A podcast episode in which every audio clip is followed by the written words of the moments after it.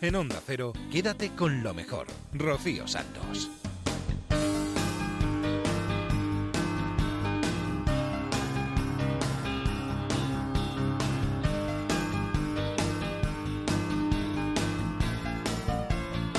Muy buenas noches, ¿cómo estáis? Bienvenidos a Quédate con lo mejor, el programa resumen de Onda Cero, las próximas dos horas. Aquí en esta sintonía vamos a estar escuchando los mejores momentos que han tenido lugar en esta casa en los últimos días. Daremos un repaso por más de uno, nos iremos a la brújula, pasaremos por No Sonoras, Julia en la Onda, Te doy mi palabra, La Rosa de los Vientos. Y empezamos por Javier Cancho con su punta norte en la brújula nos va a contar la historia de la mujer que sobrevivió a dos naufragios y medio. Pensemos para situarnos que a comienzos del siglo XX la navegación aérea estaba todavía en una fase muy muy incipiente. Sí, aquellos fueron los años de los supertransatlánticos. En el astillero de Belfast se construyeron casi simultáneamente, se levantaron tres barcos de este tipo. El primero en culminarse fue el Olympic. Se votó el 20 de octubre del año 1910. En aquel momento era el barco más grande del mundo. A su lado el Lusitania, por ejemplo, parecía un barco de juguete. Pero en su quinto día de viaje, el Olympic choca con un navío de guerra, abriéndose un boquete en los camarotes de la tercera clase. El megabuque tiene que volver a Belfast a toda máquina para no hundirse. Y entre la tripulación viajaba Violet Gisop. Aquello para ella fue algo así como un medio naufragio.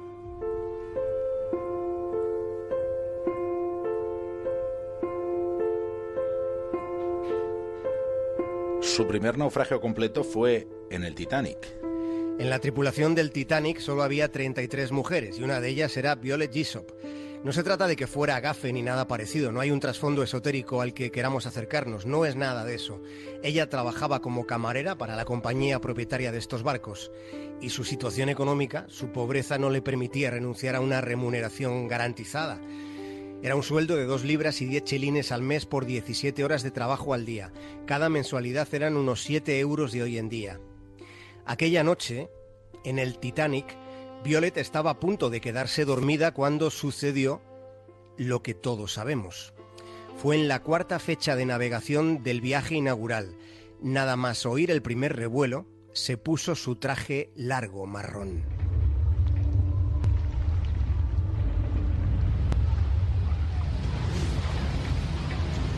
Violet recibió la orden de subir al puente. Al principio veía cómo los pasajeros se movían por el barco con calma, casi sin preocupación. Pero pronto la inquietud fue apoderándose de la situación. Hasta que le llegó su turno, ella contempló cómo las mujeres se despedían sobrecogidas de sus maridos antes de ser embarcadas con sus hijos en los botes de salvamento. A ella le mandaron subir al bote 16 le dijeron que lo hiciera rápido para demostrar a las, a las más reacias pues que era seguro subir a bordo de aquellos botes. Minutos después de aquel instante, contempló cómo el barco se resquebrajó.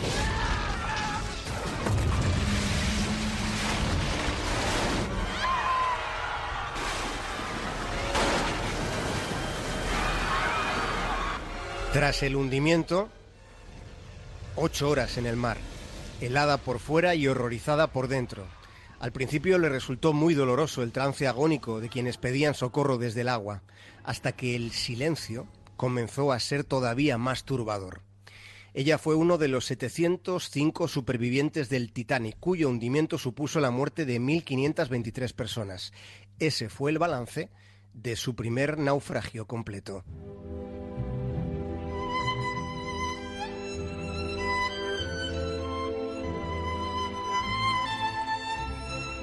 Violet Gisop fue una superviviente ya desde niña. No había cumplido 10 años cuando la dieron tres meses de vida.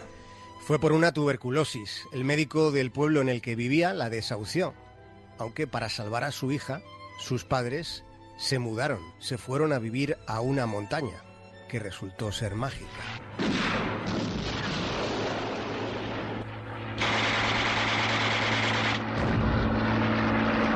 A finales de julio de 1914 estalla la Primera Guerra Mundial. Y en noviembre del 15, la naviera del Titanic, la White Star Line, tuvo que entregar a la Royal Navy, a la Armada Británica, tuvo que entregar el tercer y último transatlántico, el que les quedaba operativo. Era el Britannic, que fue repintado y convertido en un buque hospital.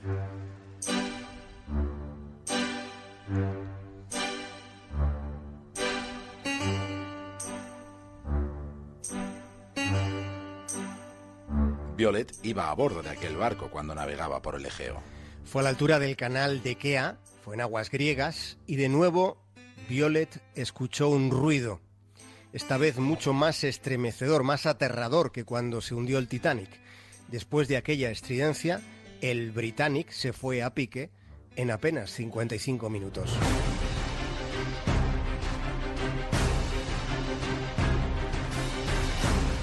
Y esta vez no hubo bote salvavidas al que subirse para dar ejemplo. Violet se lanzó al mar cuando sintió que aquello se hundía. En el agua fue succionada por la corriente, por debajo de la quilla. Sintió un tremendo golpe en la cabeza que casi le deja sin conciencia. Después un dolor todavía más agudo, más intenso. Pensó que alguna hélice le estaba cortando de cuajo. Pero no era eso, era alguien que la sacaba del agua aprovechando su larga cabellera. Fue sacada del agua por las bravas, tirando de su melena. Así fue como sobrevivió a su segundo naufragio y medio. Quédate con lo mejor en Onda Cero. Increíble, ¿eh? la historia que nos ha contado Javier Cancho en Punta Norte. Nos vamos a No Sonoras con Jesús Olmedo. Nos recuerda su pellizco de la semana pasada que no hay que generalizar porque si no, somos injustos. Queridos Alas, el corporativismo me hace daño. Me duele cuando dicen que todos los periodistas son malos. Duele cuando oigo que todos los de Podemos son perroflautas y los del PP unos fachas. Rabio cuando califican de vagos a los artistas y me machacan cuando generalizan diciendo que todos los políticos son unos corruptos. Ser honesto es una cualidad que consiste en ser sincero y coherente en las relaciones personales y en las profesionales. Y en la política, aunque parezca lo contrario, también vive la honestidad. Ser honesto es no mentir, y si te dedicas a esa cosa de lo público, también tiene que venir ligada la justicia. Aunque sea una rareza, en España hay más honestos en la política que deshonestos. Hay servidores de la sociedad que actúan con lo que consideran correcto, que actúan con principios y que se han ido en tiempos finales de ese asunto de la política, con las manos aseadas, porque incluso ya me repugna que mancharan la metáfora de las manos limpias. Hay en remotos lugares concejales y alcaldes de aldeas, villas y pueblos que altruistamente se presentaron para ayudar simplemente a su cercana comunidad, a sus vecinos, que no buscan ni necesitan sueldo, que dedican tiempo y familia y que solo reciben cordialidad cuando procede e intolerancia cuando también. Es esa acción de un político que hace las cosas necesarias y acertadas, aunque sean impopulares. Pero hay políticos, alcaldes, concejales, consejeros, senadores y diputados que no siempre aprueban esa selectividad de la honestidad, porque se apartan de la linde del buen hacer para lograr esos fines personales que acaban con lo bueno de la política. Y lo peor es que las consecuencias tienen daños colaterales que se llaman ciudadanos, pero son más los que se dedican a esa parcela de la vida pública e institucional, que pasan desapercibidos y que no se salen de la vereda de la honestidad. Para afrontar el camino de la honradez, iremos construyendo poco a poco, aunque suene a topicazo de los grandes, la política honesta.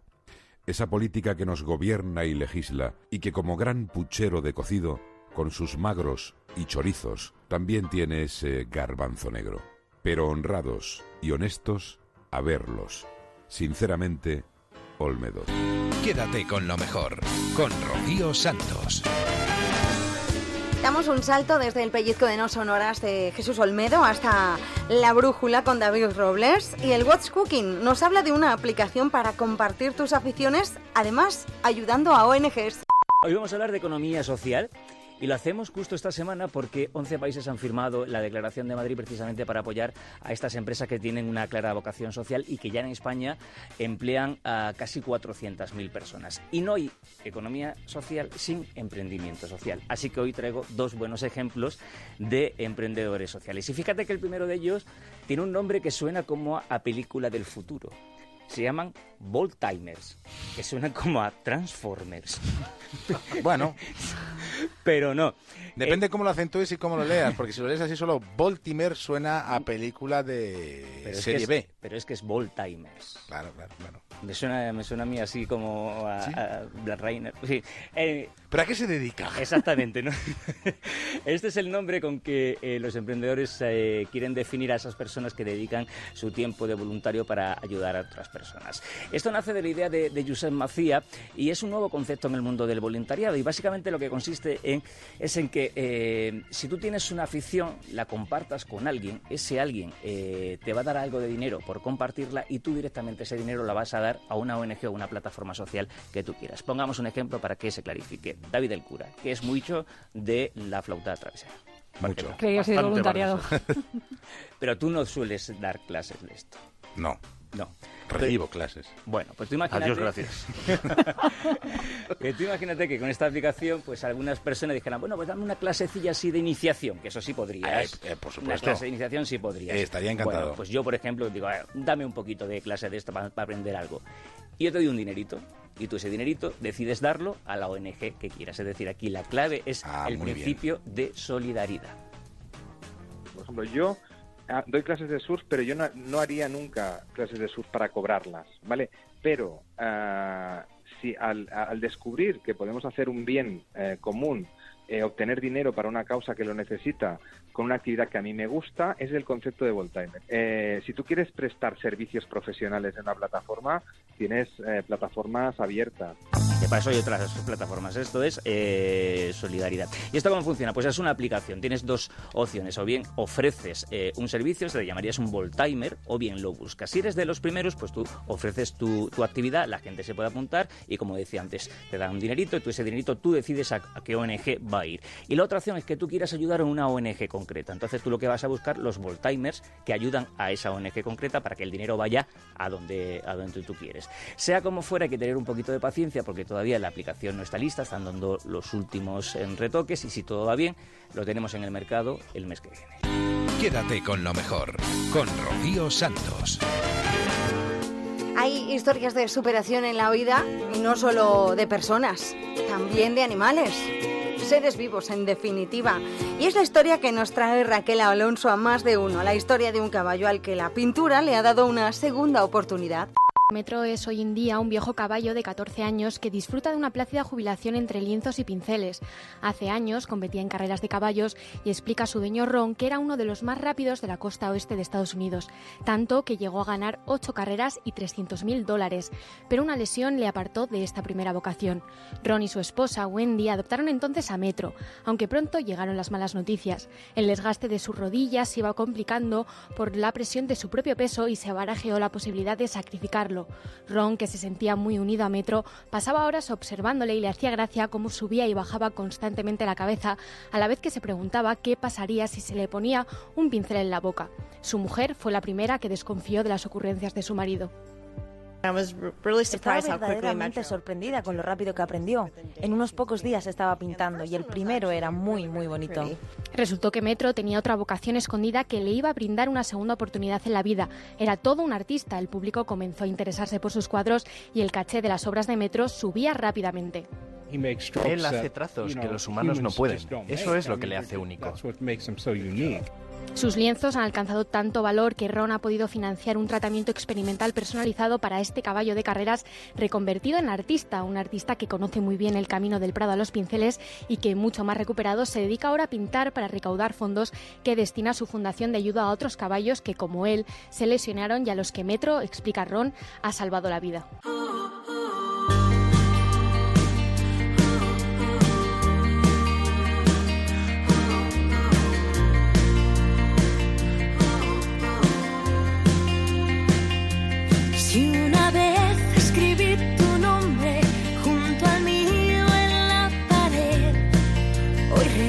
A dejar flores a la sombra de un ciprés. Si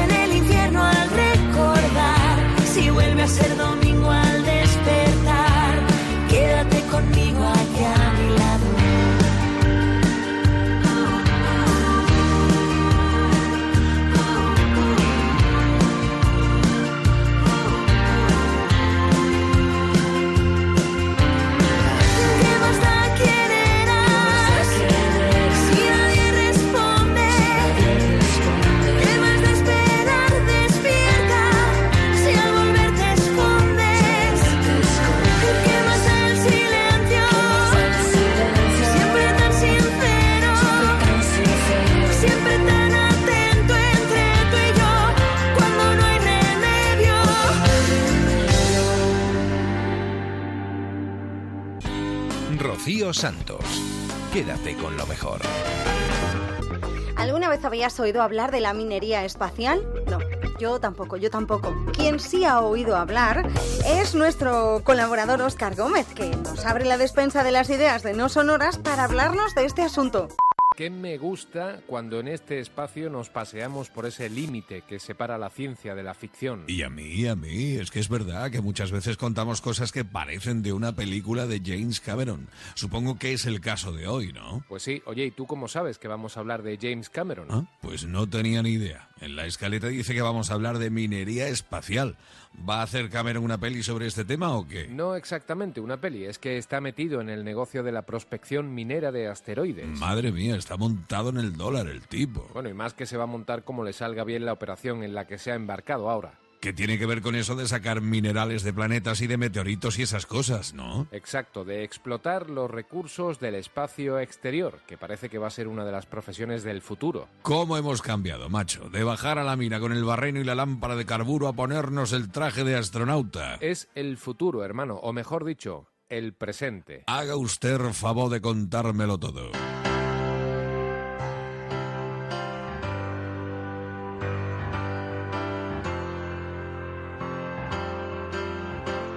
El 29 de diciembre del año 2020, el asteroide Ruigu pasará muy cerca de la Tierra, pero nada de lo que preocuparse. Esta no es otra historia sobre el fin del mundo.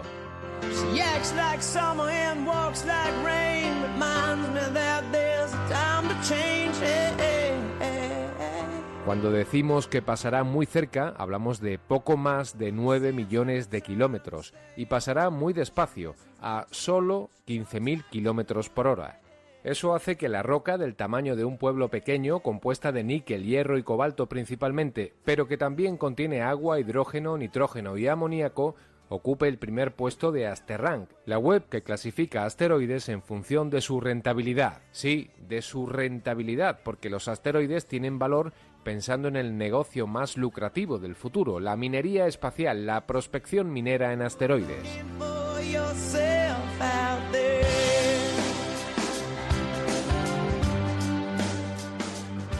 El valor de Ruigu se estima en más de 80.000 millones de dólares y el beneficio que su explotación minera podría aportar a los inversores en más de 30.000.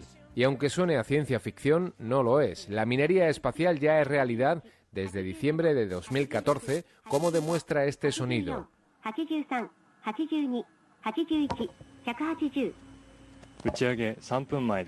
Es la cuenta atrás del lanzamiento del cohete de la Agencia Japonesa de Exploración Aeroespacial que ponía en el espacio la sonda Hayabusa 2 que se encontrará con el asteroide Ruigu y que volverá a la Tierra en 2020 con muestras tomadas en su superficie.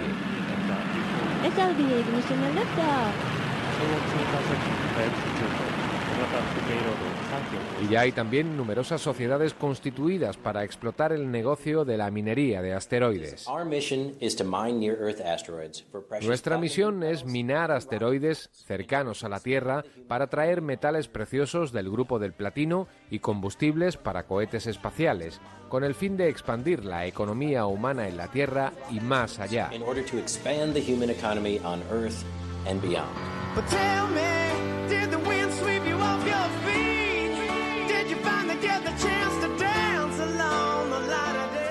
Chris Lewicki es el presidente y el minero jefe de la empresa Planetary Resources que lidera la carrera para la exploración de asteroides mediante robots que la propia empresa desarrolla.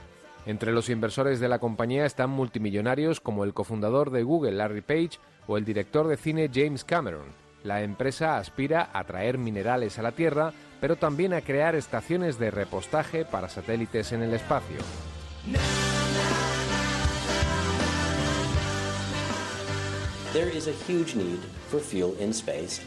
Hay una enorme necesidad de combustible en el espacio ahora mismo. Hay más de 400 satélites activos que necesitan combustible para mantenerse en sus órbitas asignadas alrededor de la Tierra. Ese combustible tiene un coste superior al del oro puro. Cada operador de satélites llega a pagar 50 millones de dólares por tonelada por ese combustible. Es el equivalente a casi 700 mil dólares por cada litro de combustible. Así que parece que merece la pena embarcarse en un negocio como este, caro de desarrollar, pero con posibilidades de obtener importantes beneficios. Quédate con lo mejor en Onda Cero. Seguimos hablando del espacio exterior, nos vamos a ir hasta Júpiter. Sí, sí, allí bien lejos. Alberto Aparici en La Brújula nos cuenta los nuevos descubrimientos de este planeta con una extraña estructura y cuyo campo magnético no es demasiado uniforme. Vamos hasta Júpiter porque la sonda Juno de la NASA, que está por allí, ha publicado sus primeros resultados y aquí tenemos a Alberto Aparici para contárnoslo. Alberto, buenas noches. Hola, muy buenas noches. Bueno, primero, esta es la segunda sonda que ponemos por allí a funcionar, ¿no? Es la segunda que ponemos en órbita, porque, Mm. porque Júpiter, que es el planeta más grande del sistema solar, nada más y nada menos. Bueno, de hecho hay mucha gente que dice que el sistema solar es el Sol, Júpiter y luego basurilla. ¿vale? En- entre donde estamos nosotros. Efectivamente.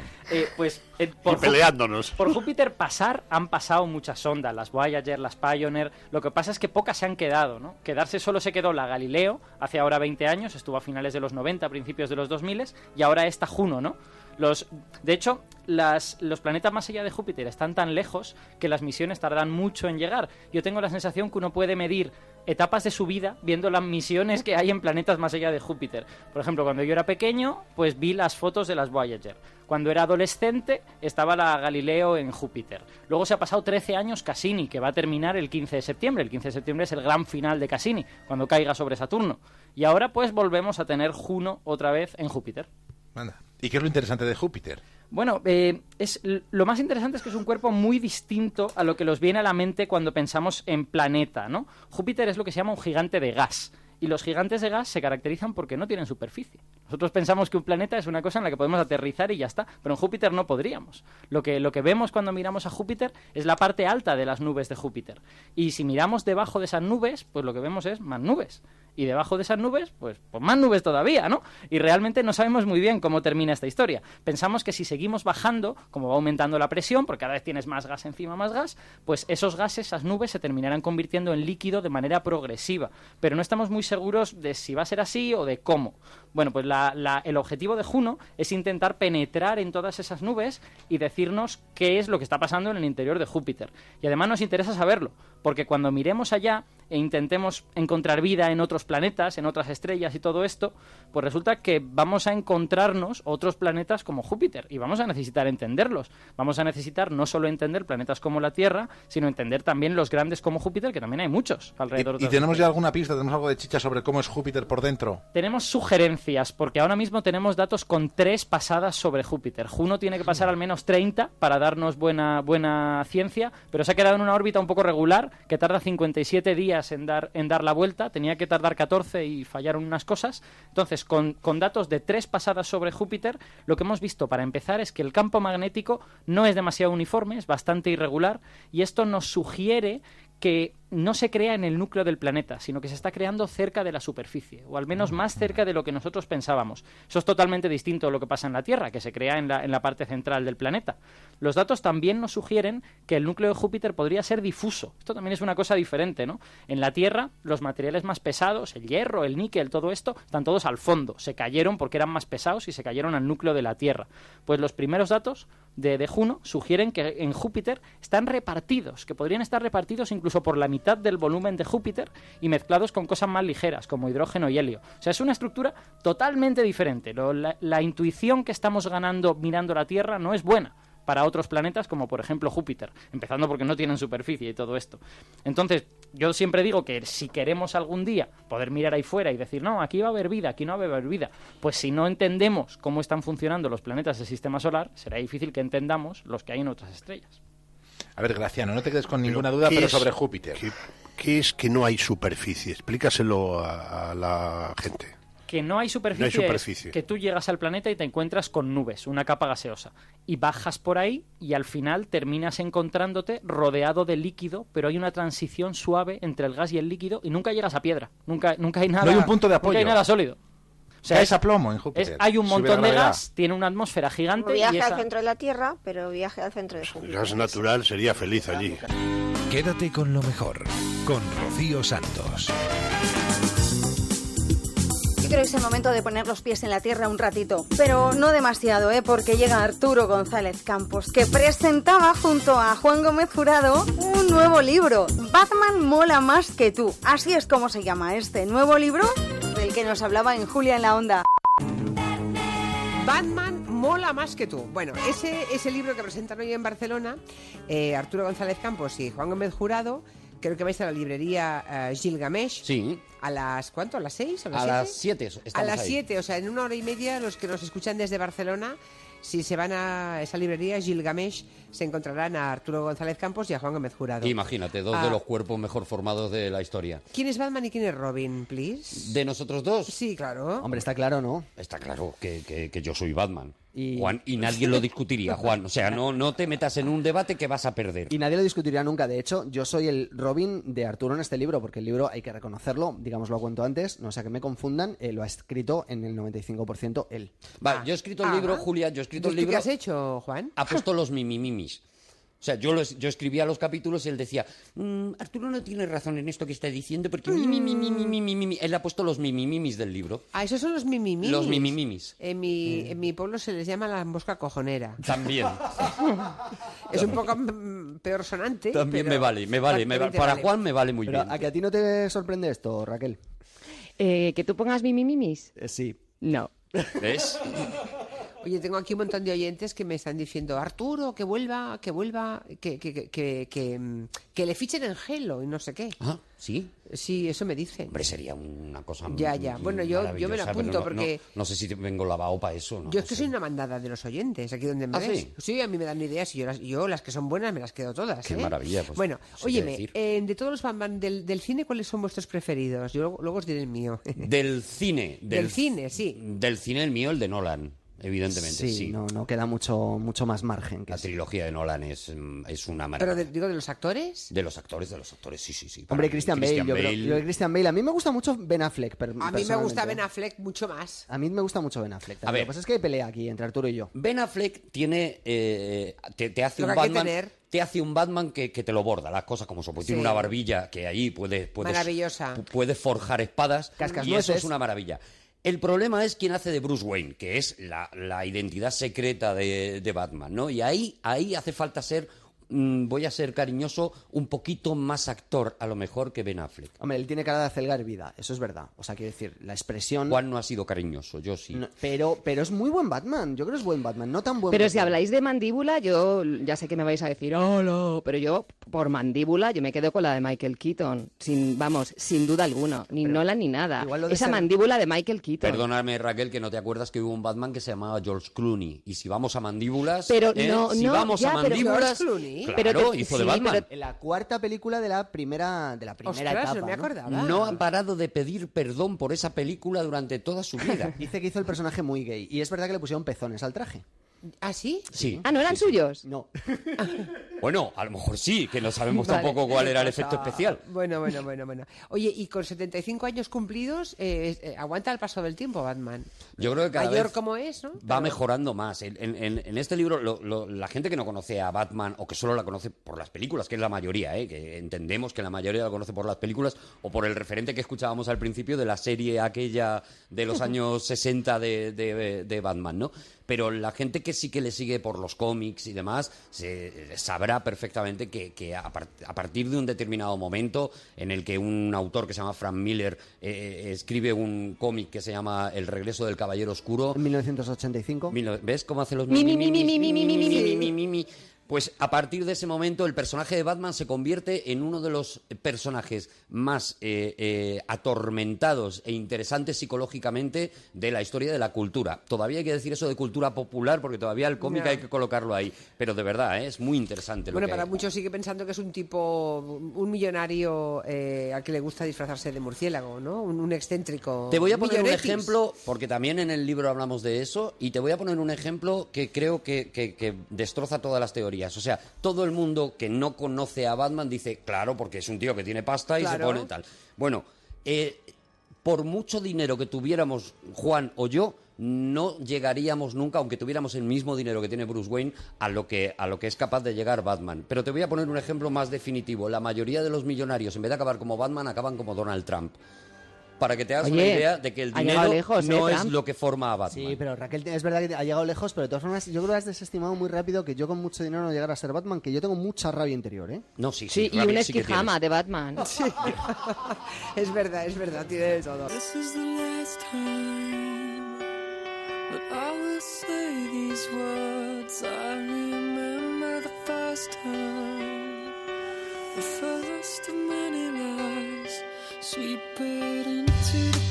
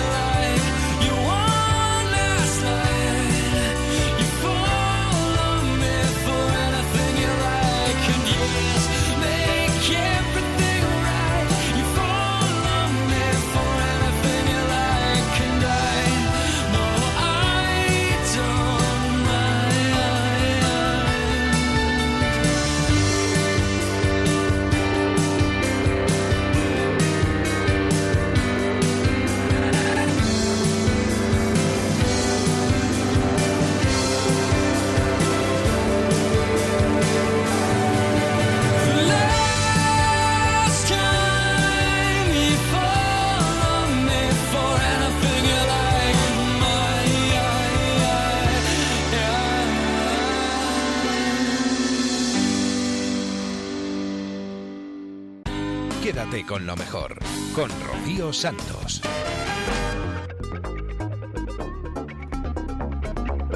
La música de King, This is the Last Time. Esta semana hemos tenido la suerte de tener al psiquiatra Luis Rojas Marcos charlando con nosotros en más de uno. Nos ha hablado de un montón de cosas, entre ellas de los actos terroristas, que han conseguido alimentar un miedo a las personas que no son como nosotros, pero recalca que para superar las fobias a los atentados es importante hablar y contar lo que se siente. A pesar de todo, creo que la gente es realmente buena en su corazón. Y recordar esto en días como estos, mm, complicado. Pues sí, no cabe duda que es complicado, pero que si lo podemos hacer, si podemos cruzar esa, esa frontera entre la, la ansiedad y la depresión y el miedo y, y abrirnos al mundo, no cabe duda que es así, ¿no? La gran mayoría de las personas son gente buena, gente tolerante y gente solidaria. Escribía usted más allá del 11S, eh, que desde entonces, y lo escribía, yo creo ese libro de tener no, 12 años o 13 años. Sí. Eh, desde entonces se mantiene la vulnerabilidad, la fobia al extranjero. Esto ha crecido, ¿eh? Y además me temo que eh, Trump puede ser un poco hijo de esos miedos. Sin duda, eh, hay más miedo que había antes, porque claro, estos episodios, esos, estos actos de, de terror, pues consiguen el alimentar la, el, miedo a las personas que no son como nosotros, ¿no? Em, ¿qué, se puede hacer? Hoy hablábamos con los oyentes, ¿qué se puede hacer o qué se puede decir eh, eh, por parte de quien ha conocido muy bien eh, los efectos en una sociedad entera, en una ciudad entera, Nueva York, del terrorismo brutal y masivo, como el profesor Rojas Marcos, en, en un momento como este, en el que hoy decían nuestros oyentes, llaman muchos y todavía creo que podremos escuchar alguna llamada más, en torno a los atentados y en torno a esa vulnerabilidad que sentimos, en torno a ese miedo que nos paraliza, que nos hace cambiar planes, que nos hace temer estar en una concentración, ¿eso se puede combatir, se debe combatir? Se puede combatir, eh, sí, sí, por ejemplo, la- el- es importante hablar, hablar, a contar a lo que nos, lo que sentimos, lo que nos da miedo, contarlo. Es importante hablar solos también, em, ah, porque en el fondo nos pasamos mucho tiempo con nosotros mismos, ¿no? Cómo nos hablamos. El hablar es, es muy útil y a los niños también, ¿no? El, que ellos hagan preguntas, ¿por qué está pasando esto? Y, y contestárselas de una forma que ellos puedan entenderla, ¿no? También ayuda el que los líderes sociales nos digan qué es lo que debemos hacer o no hacer, que nos den algún consejo práctico. Y, y en el fondo las relaciones con los demás es el, la- es el mejor salvavidas. Hay una frase de Miguel Dinamuno que está también en- entre esas citas que nos propone eh, Luis Rojas Marcos. Dice, no suelen ser nuestras ideas las que nos hacen optimistas o pesimistas, sino que es nuestro talante optimista o pesimista el que hace nuestras ideas. Don Miguel de Unamuno. Pues sí, ah, tenemos una forma de sentir. En el cerebro lo que sentimos y lo que decimos y pensamos están unidos, ¿no? Y si nuestro estado de ánimo es un estado de ánimo positivo, con esperanza, con incluso alegría, pues ah, este estado de ánimo conecta con la parte del cerebro que nos hace pensar y tener ideas también positivas. Pero en este universo global en el que acabamos de salir, bueno, am- acabamos de salir, hay muchísimos ciudadanos que no han salido, otros en el mundo que no es el nuestro occidental, que no saldrán nunca, eh, em, en que ahora, después de la crisis, tenemos el miedo al terrorismo, en países como Estados Unidos, donde gente que ahora podría tener acceso a la sanidad, ahora va a perderla, se puede ser optimista, se puede ser feliz, profesor. Sí, sí, claro, depende también cómo definamos la felicidad. Yo, por ejemplo, incluso en momentos así tan, tan duros como estos, si uno dice, a ver, tú, como no tenemos un aparato para medir la felicidad o, la- o lo que llamamos satisfacción con la vida en general, la pregunta sería, a ver, tú del 0 al 10, ¿qué te das en satisfacción con la vida en general? No hoy, ah, en general, del 0 al 10. Y la mayoría de las personas nos damos el 7, el 8 o incluso más. ¿no? Y si pensáis, y si os- yo os preguntara, a ver, del 0 al 10 en satisfacción con la vida en general, ¿qué os daría ahí? no ante esta situación. Yo se lo planteo a los oyentes y a partir de ahí, si la respuesta no es muy negativa, ¿qué hacemos, profesor? Bueno, pues Estando en una situación complicada. Si la respuesta no es muy negativa, pues eso es positivo en el sentido de que tenemos esperanza, que esto es algo pasajero. Tenemos esperanza que el ser humano, la gran mayoría de los seres humanos son personas generosas, solidarias, tolerantes.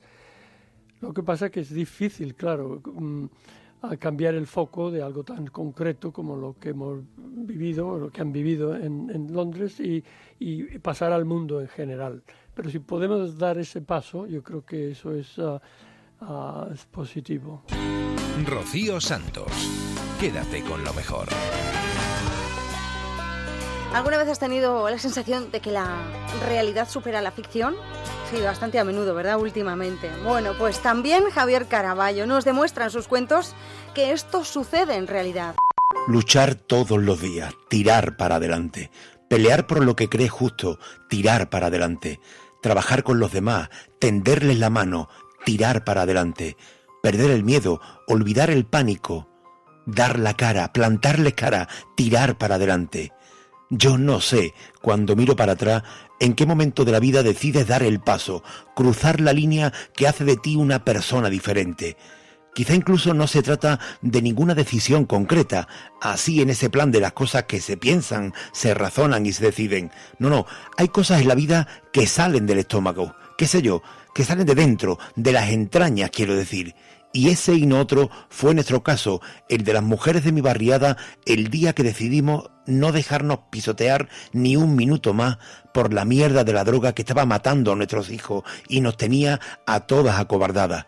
Entonces llega un día, un instante, te planta y sencillamente decides eso, tirar para adelante.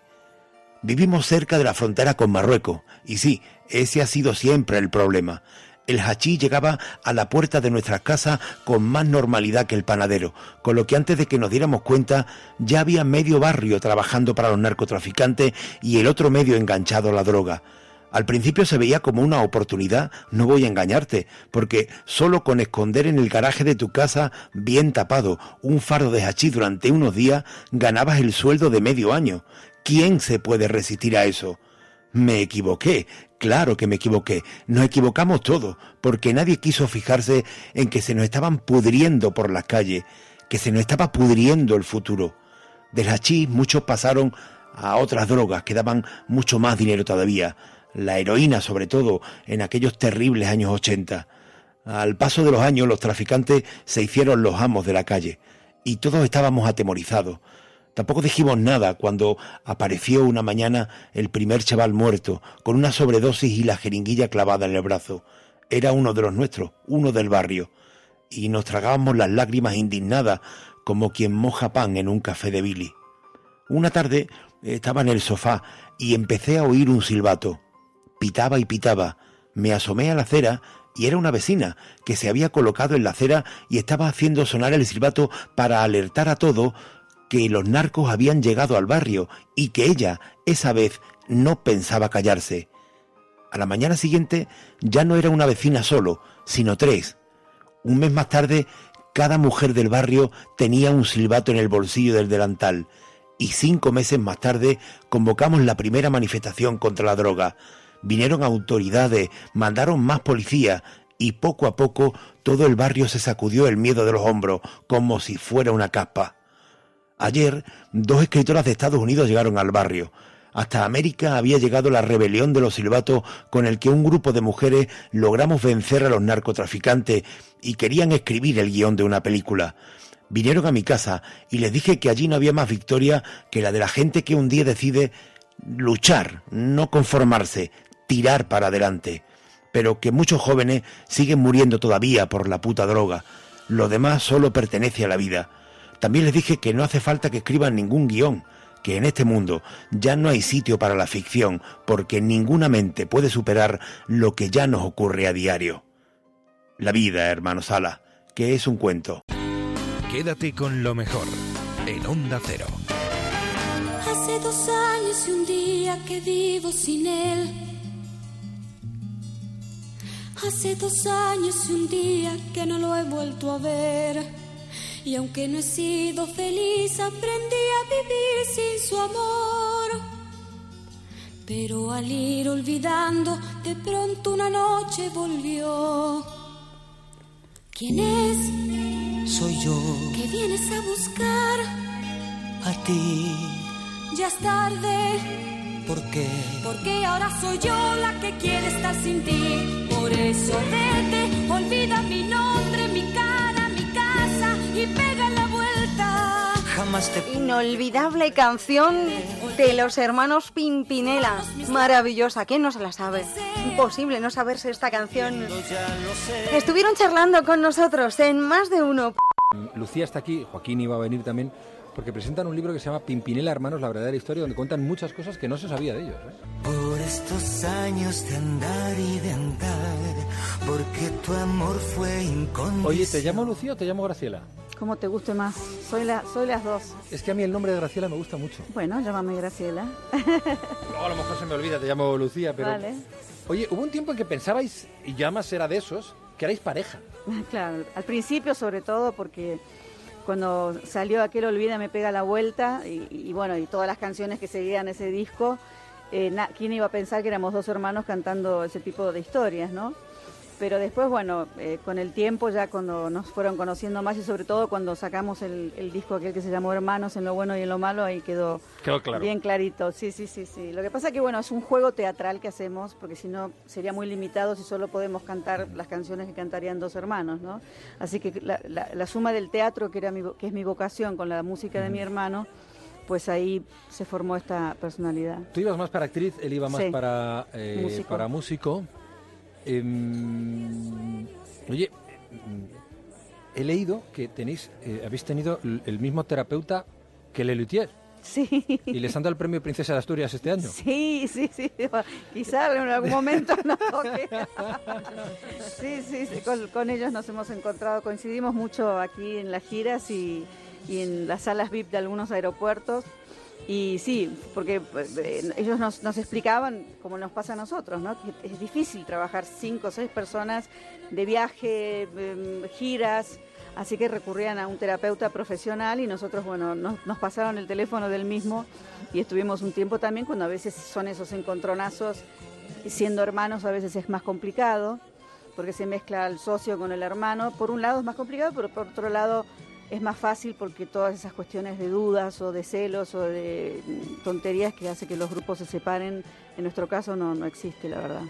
Em, en, en el libro hay muchas fotografías de vuestra infancia y bueno, hay fotografías también de vuestros padres que nos recuerdan a todos los que tenemos más o menos la misma edad, pues vemos esas fotografías de, Sí, de- de en los padres, sí. de la madre con esa ropa y tal. Pero es que hay una que me ha gustado mucho, que estáis vestidos y aclaráis en el pie de foto con la eh, ropa típica asturiana y Sí. de asturiano tu hermano, tu hermano Joaquín. Sí. Em, ¿cómo, cómo- en el libro aparece bastante claro y además hay mucha, mucha precisión en el particular, pero me gustaría que contaras a los oyentes antes de asomarse a este libro, si es que al final les apetece, en, en- en qué, en qué forma os marca esa infancia de migración eh, eh, para lo que luego hacéis posteriormente, dedicaros a la música. ¿O no tiene nada que ver? Sí, sí, tiene, tiene mucho que ver, por supuesto, porque nos marca, nos marca una, una infancia y una adolescencia absolutamente musical, ¿no? Donde cada reunión en nuestra casa o en la casa de nuestros tíos o donde sea era motivo para empezar a cantar, a bailar eh, flamenco, jota, eh, todo tipo de música española. Nosotros no crecimos con el tango y el folclore argentino, música que, que- que amamos, pero, pero nuestras raíces son, están más conectadas con aquí. Entonces, bueno, en las reuniones todo eso lo vas, lo vas viviendo de pequeño y por supuesto que influenció muchísimo. Nuestro padre cantaba maravillosamente bien, tocaba muy bien la gaita, la, la hacía, la Ujú. armaba él mismo. Y nuestra madre también canta, todavía gracias a Dios vive, eh, también canta muy bien, o sea que sí, sin ninguna duda hemos heredado y hemos sido un poco lo que a él le hubiera encantado hacer y nunca pudo porque tenía que trabajar muchísimo para empezar de, de cero y criar una familia, ¿no? Yo creo que a tu madre le gustará, si es que escucha esto, a lo mejor puede escucharlo a través del podcast, esta canción. Why do stars fall down from the sky? Bueno, nos gusta a todos nosotros.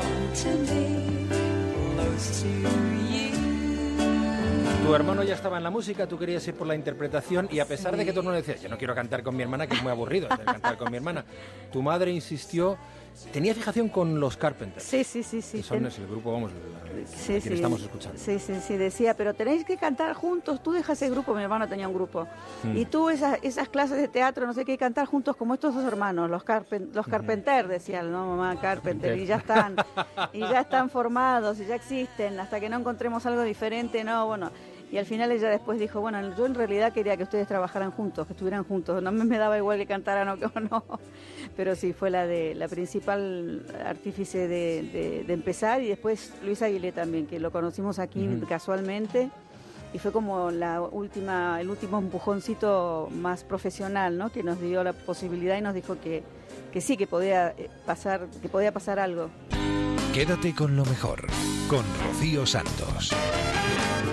Vamos a cerrar esta primera hora de Quédate con lo mejor con un trocito de la entrevista que le hacía Juan Ramón Lucas a Lucía de Pimpinela, donde la ponía a prueba presentándole diferentes versiones de este Olvídame y pega la vuelta que escuchábamos hace un momento.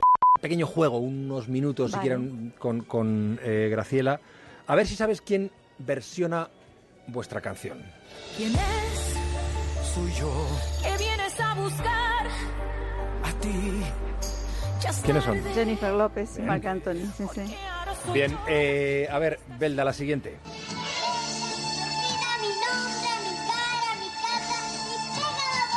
Ay, qué genial. ¿Quién es?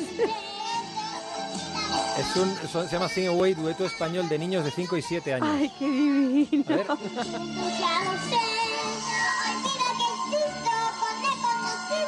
¿No lo habías oído? No, qué genial.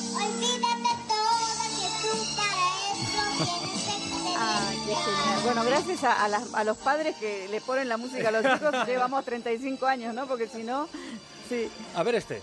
¿Quién es? Soy yo, que vienes a buscar a ti. ¿Quién es? Ya es tarde, ¿por qué?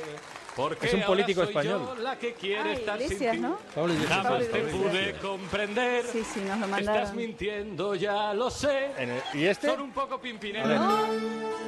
¿Qué hay? ¿Qué vamos a escuchar? A Lucas, Pues claro, lo sé. porque él presenta esto desde ahora hasta después, pero tendremos Estos, eh, ¿Sabes la quién de perpetraron esta versión? Pues la tengo aquí enfrente con caramelo como de PD. Sí, yo no fui, perdón. Espera que estará José Andrés, el cocinero al que ha demandado Donald Trump. Y una, y una última, ya casi fuera de tiempo. Soy yo, ¿Qué vienes a buscar? a ti. ¿A esto te suena más? Sí, está Graciela ahí, Joaquín. Soy yo la que quiere estar sin ti. Por eso vete, olvida Pues Pimpinela, hermanos, la verdadera historia. Eh, Graciela, Lucía, muchísimas gracias. No, gracias a ti, Juan Ramón, y a todos. Un placer enorme, como siempre, verlos y estar aquí. Gracias.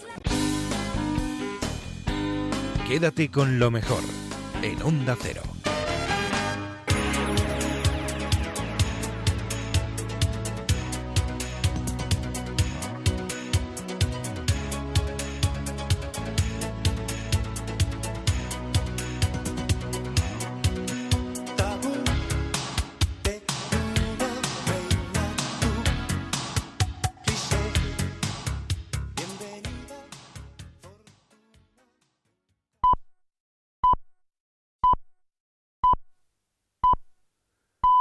Son las 5, son las 4 en Canarias.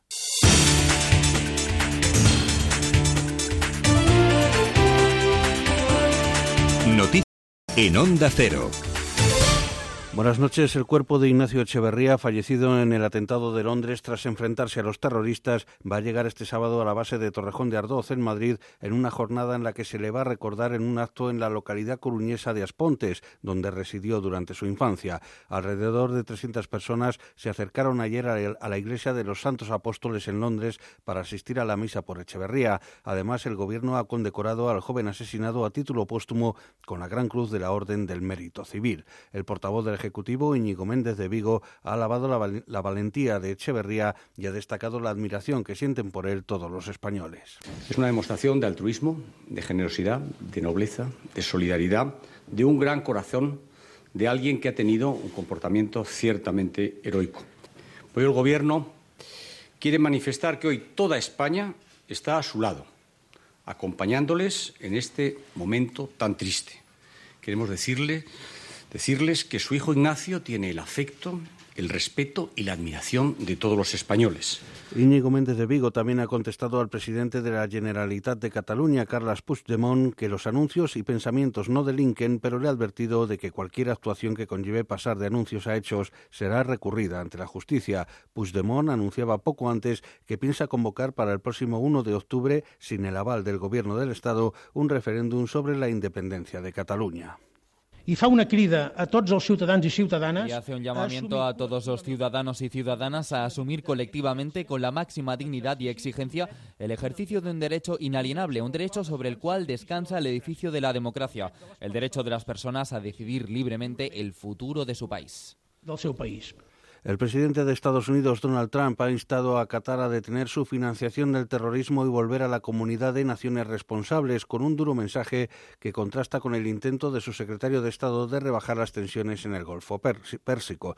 El mandatario ha dicho que Qatar ha sido históricamente un país que ha financiado el terrorismo a un nivel muy alto y ha asegurado que su gobierno está decidido a atajar el flujo de fondos a las actividades extremistas en el mundo. Trump también ha llamado por teléfono a la primera ministra británica Theresa May para trasladarle su cálido apoyo en relación con las elecciones celebradas en Reino Unido. May ha asegurado que va a reflexionar sobre la pérdida de escaños que el Partido Conservador ha sufrido en estas elecciones. En un tono autocrítico, la primera ministra se ha mostrado consciente del fracaso que ha supuesto el adelanto electoral para el Partido Conservador. Está claro que solo los conservadores y los unionistas tienen la legitimidad y la habilidad para ofrecer certeza, liderando una mayoría en la Casa de los Comunes. Continuaremos trabajando con nuestros amigos y aliados del Partido Unionista Democrático. La situación hidrológica en España empieza a ser preocupante. La media nacional de precipitaciones ha sido de un 13% inferior a lo normal y la reserva hidráulica en la península es de poco más del 50%. Ante esta situación, el Gobierno ha aprobado un decreto con ayudas para los trabajadores del campo. Amplía datos Carmen Sabido. Con este decreto, el Gobierno trata de dar apoyo financiero a los agricultores con medidas como aplazar un año las cuotas a la seguridad social, facilitar nuevos créditos y exenciones en la tasa de riego para las cuencas del Júcar, Segura y Duero. Aprobar una excepción en el pago de los cánones y de las tarifas. Esto va a significar una disminución de ingresos para las confederaciones hidrográficas de 53,7 millones de euros en reducción de ingresos que va en beneficio de los regantes. Estas medidas son positivas para las asociaciones agrarias, pero consideran que no solucionan del todo las pérdidas millonarias. El presidente de Asaja, Pedro Barato, pide ayudas directas para los agricultores de Castilla y León, especialmente donde las pérdidas superan los 1.300 millones de euros fundamentalmente en la zona de Castilla y León, donde le dije que por favor mirara esos casos excepcionales para ver si podíamos hacer algún tipo de, de medidas eh, directas. Sabemos lo complejo que es, pero yo creo que a esa gente hay que echarle una mano porque la verdad que es sequía sobre sequía. Desde el pasado mes de octubre ha llovido un 13% menos y la reserva hidráulica se sitúa en el 57%, la más baja en los últimos 10 años. Y la justicia electoral brasileña ha absuelto en una ajustada votación a Dilma Rousseff y a Michel Temer de las supuestas irregularidades denunciadas en la campaña que compartieron en 2014. Con esta decisión, la justicia mantiene en su puesto al actual presidente brasileño. Es todo, más noticias dentro de una hora y en ondacero.es. Síguenos por internet en ondacero.es.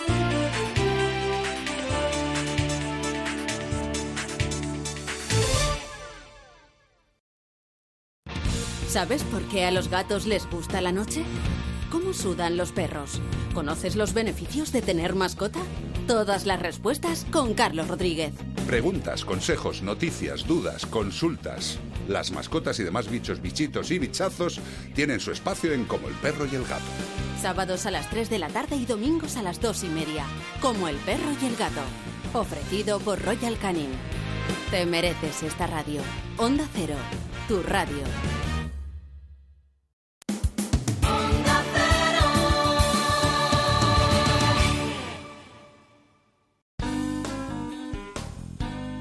En Onda Cero, quédate con lo mejor. Rocío Santos.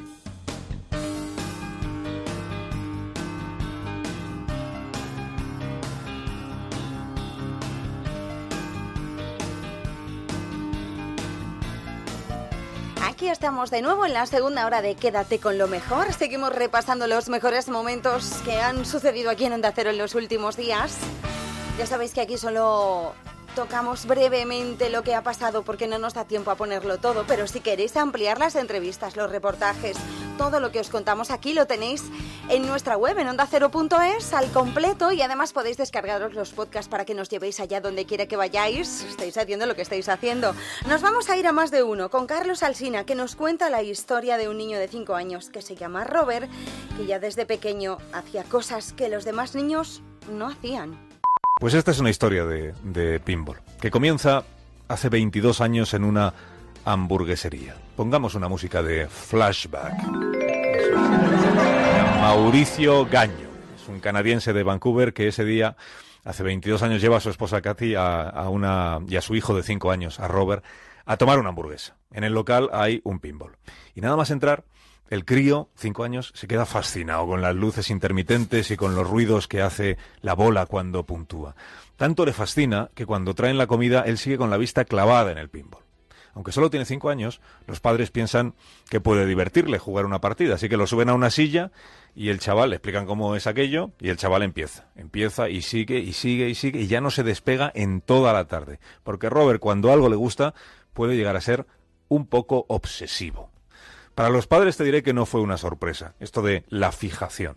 Dos años antes acudieron al médico un poco preocupados porque su chaval hacía cosas que los niños de su edad no hacían. Por ejemplo, girar en círculos. Por ejemplo, entusiasmarse al ver una señal de exit, de salida. Por ejemplo, ponerse a gritar en medio de una reunión de padres con niños. Es un crío muy dulce, le dijeron los padres al médico, pero algo le pasa porque no es normal. Ay, la normalidad, Juan Ramón. ¿Cuántos crímenes se han cometido en tu nombre? Normalidad. En la consulta de aquel doctor, los padres escucharon por primera vez la palabra autismo. Aún no se había extendido la denominación TEA, ¿no? Trastorno del espectro autista, porque son varios los trastornos y con unas cuantas diferencias. De hecho, el autismo no era tan conocido como, como es hoy. Cathy, la madre, devoró los libros que pudo en la biblioteca del barrio y para su desolación leyó en esos libros aquella vieja teoría de que el autismo es consecuencia de la frialdad de la madre hacia el recién nacido. Menos mal que esta mujer, la madre, se sobrepuso, menos mal que el padre estuvo a su lado, y menos mal que descubrieron el pinball, porque su pequeño Robert encontró en esa afición una forma de ganar confianza, una forma de conocer gente, una forma de relacionarse con otros jugadores en los torneos en los que fue participando. Se convirtió en el niño pinball, cuyos padres, cuando cumplió 10 años, le compraron su propia máquina para que practicara en el garaje de su casa. Juan Ramón, el sueño de cualquier chaval de la época, tener una para ti solo y sin tener que echar monedas. El adolescente Robert se convirtió en un crack, o sea, no tenía rival en el barrio. Él admite, cuidado, que juega con bastante ventaja, porque porque una de las características de su trastorno autista es que puede estar viendo un montón de cosas a la vez. O sea, donde tú y yo tendríamos que ir moviendo la mirada para fijarnos en la bola o en la pala o en el hongo, él es capaz de tenerlo todo enfocado al mismo tiempo y de calcular, que ahí es donde nos machacaría, de calcular por dónde va a ir la bola. Esta es la gran ventaja. La desventaja es que el trastorno autista le hace ponerse muy nervioso en cuanto algo se sale de la rutina. Ahí le entra la ansiedad y no da pie con bola, nunca mejor dicho. O sea, cuanto más conocido es el lugar donde compite, tanto mejor para él. Pero claro, cuando el barrio se le quedó pequeño, empezó a jugar con los jugadores del barrio de al lado. Y ya con 19 años la competición se puso seria porque empezó a participar en los torneos. Decir torneos significa viajar, salirse de la rutina, hacer cola en un aeropuerto. Todo eso que a Robert amante de sus hábitos diarios perfectamente ordenados, le descompone. Ahí le tocó a Mauricio, que es el padre, ejercer de entrenador y de guía espiritual. Es él quien le ayuda a mantener la calma en situaciones que se salen de lo cotidiano. Volar, por ejemplo, ¿no? O alojarse en un hotel, o conocer gente nueva. Mira, en los últimos años han viajado por media Europa y por medio Estados Unidos. Aunque el viaje más importante lo hicieron el año pasado a Pensilvania. Porque allí se celebra, atención, el Campeonato del Mundo de Pinball. Lo organiza la Asociación de Jugadores Profesionales y Amateurs, o por sus siglas en inglés, la PAPA. Y el nombre del ganador cada año lo imprimen en una pancarta gigante y lo cuelgan en su sede central de Pittsburgh. Robert participó en el torneo del año pasado, mes de abril. Cuando empezó, estaba eufórico. O sea, todo allí lleno de máquinas de pinball, con sus luces, con sus ruidos electrónicos, verdaderamente entusiasmado. Después ya empezaron los nervios. El no poder centrar la mente, la ansiedad que le iba invadiendo. Su madre casi pensó, esto va a ser un desastre, ¿no? ¿En qué hora decidimos venir aquí? Mauricio, el padre, le dijo, no te rindas tan pronto porque tu hijo no se ha rendido. Y oye, empezó fatal, pero poquito a poquito el chaval se fue poniendo en su lugar. Pasó la primera ronda, y la segunda, y la tercera, con la cuarta con la cuarta Cathy sufrió más que él, pero también terminó pasándola y de pronto se vio metido entre los cuatro primeros, las semifinales, Juan Ramón. Mauricio de los nervios, la madre, ni te cuento. Y Robert, bueno, Robert hizo lo que pudo. Y no le fue nada mal porque ganó la partida y se metió en la final. Wow, Roberto Gaño frente a Zack Sharp. Lo anunciaron así por megafonía, ¿no? Se enfrentarán en la máquina Flash Gordon, que es una de las más antiguas y también de las más difíciles. Robert no estaba muy hecho a esa máquina. Zack tampoco. Pero en la segunda bola, bueno, en la segunda bola, Al pobre Zack se le puso cara de mejor me marcho ya al hotel y vuelvo mañana porque la bola no paraba de rebotar y de marcar puntos un minuto y otro minuto y otro y otro y otro y otro. Una hora después estaban imprimiendo su nombre en la super pancarta, el de Robert Gaño, campeón mundial de 2016, torneo de la papa. El chavalito con trastorno autista, vencedor mundial de pinball. Su siguiente meta, Juan Ramón, es ser lo bastante independiente para poder emanciparse, para poder marcharse de casa. Ahora trabaja en un banco, acude a clases de programación informática y hay una chica que le gusta y a la que a lo mejor invitará a salir un día de estos. A una hamburguesería donde haya máquina de pinball y ella, quién sabe, pueda ganarle a él. Es el campeón mundial. Palabras mayores. Quédate con lo mejor en Onda Cero. A veces oímos hablar de economía a los expertos y las cosas no solo no nos quedan claras, sino que a veces se complica mucho más y no nos enteramos de nada, ¿verdad? Seguro que a ti también te pasa. Bueno, pues no va a pasarte con Mateo Barrios de No Sonoras, que te aconseja en los problemas que realmente te afectan. Muy buenas madrugadas, Salas. Oye, ¿qué se habla esta semana en tu barrio? Eh, pues mira, eh, tenéis vosotros la culpa, Salas. No, no me que digas. Sí, claro, claro, porque en, en mi barrio se oye onda cero, como tú lo sabes. Como tiene que Y- ser. Sí, el otro día había una, una conversación muy curiosa en más de uno, que, bueno, estaban ahí, tenían una, una polémica sobre, sobre lo que vale una sandía. Ah, claro, Juan Ramón. Lucas en más de uno. Sí, sí, sí. sí. Exactamente, la, gran, la ridiculez que se le paga al agricultor comparado con los precios que nosotros pagamos en los comercios. Oye, y de eso se hablaba, de eso se hablaba en mi barrio, ¿eh? porque suscitáis conversaciones. Ah, claro. ¿eh? Y, y- y si al pobre hombre que hace una sandía le pagan a 15 céntimos el kilo y nosotros lo estamos pagando en la tienda la sandía como si fuera de oro, ¿quién es el ladrón? ¿Quién se aprovecha? Oh. ¿Eh? ¿Por qué le hacemos eso a pobres agricultores? Pues mira, el barrio que es sabio descubrió el tema. ¿eh? No, hay, no hay un ladrón, Salas, no hay un ladrón. No hay. Ha- hay mucho currante en medio, ¿eh? porque es cierto que el agricultor que tiene las uvas, que, que siembra las patatas o que pone las sandías, pero es que luego tiene que ir un transportista a recogerlas. ¿Eh? Y ese un pellizquito pues también gana, porque el hombre también está currando de eso, ¿sabes? Eso va a un mayorista, ¿eh? y, y el mayorista que está allí toda la noche trabajando para que a las 6 de la mañana estén los puestos surtidos, pues también gana un poquito. Luego vuelve a haber otro transporte y luego está el comerciante. Y pellizquito a pellizquito, en, como decía mi madre, entre todos las mataron y ella sola se murió. Así de claro. y lo que valía 20 céntimos, pues termina valiendo eh, 3 euros y medio. ¿Y eso es malo? Bueno, pues eso no es ni malo ni bueno, eso es el comercio. y esto funciona así. Eh, no obstante, eh, siempre hay uno que es más listo que los demás. Y tenemos la solución en mi barrio. No vayas al súper. No, no. compres el tomate redondo, precioso, brillante. ¿eh? Cómprate el feo de la tienda de la esquina. Pero es que hay otro que es más listo todavía. ¿eh? Compra el saco de patatas en la rotonda. ¿Eh? o, o el melón en el puesto de melones que hay en la carretera. Y ahora habrá alguno que me diga, oye, mm, pero eso no es correcto, ¿eh? Es que ese hombre no paga impuestos, no está tributando, tú lo que estás diciendo Tema aquí sanitario también. es cometer una ilegalidad, ¿verdad? Pero he pensado yo, oye, que, que sí, que lo propongo, que le proponga a la gente que haga eso. Te estás Y ya, si metiendo en un lío. No, no, no, no te preocupes. Estoy tranquilo. Estoy esperando que me llame el fiscal anticorrupción. Hay que ver cómo eres. Quédate con lo mejor con Rocío Santos. Economía de barrio para todos los bolsillos en No Sonoras. Y ahora sí te digo que vamos a ir al lugar más tranquilo del planeta. ¿Cómo se te queda el cuerpo? Bueno, pues nos va a llevar Javier Sevillano desde la Rosa de los Vientos. Este sitio se encuentra en Washington, dentro de la sede de Microsoft. Está en Redmond, Washington. ¿Os suena? Es la sede de Sí, hombre. Microsoft.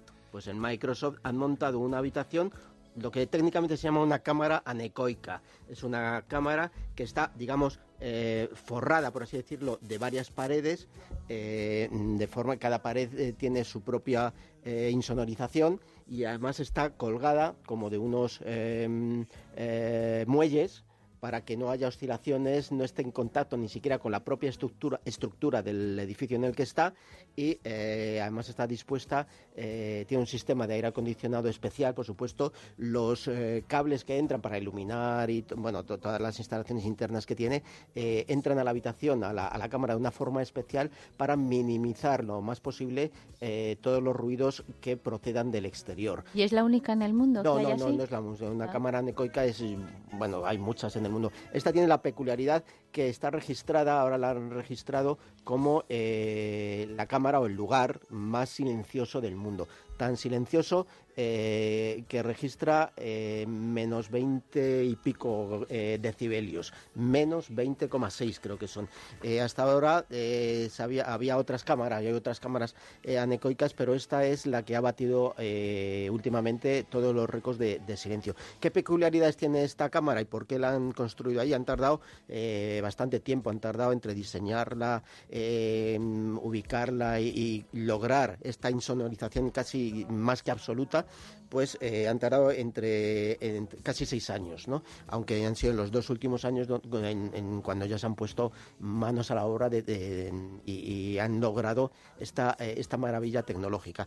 Eh, ¿Para qué la utilizan? Pues la utilizan para pruebas de, de ordenadores, para pruebas de, ruidos de ordenadores, por ejemplo, los famosos ruidos de ventiladores, de procesadores, de componentes internos de una CPU o de un de un de ordenadores y de teléfono y tal. Entonces eh, en, este ambiente tan absolutamente eh, eh, libre de sonidos eh, mm, reducir, eh, saber exactamente de dónde proceden y por qué surgen los sonidos que oímos en, los ordenadores.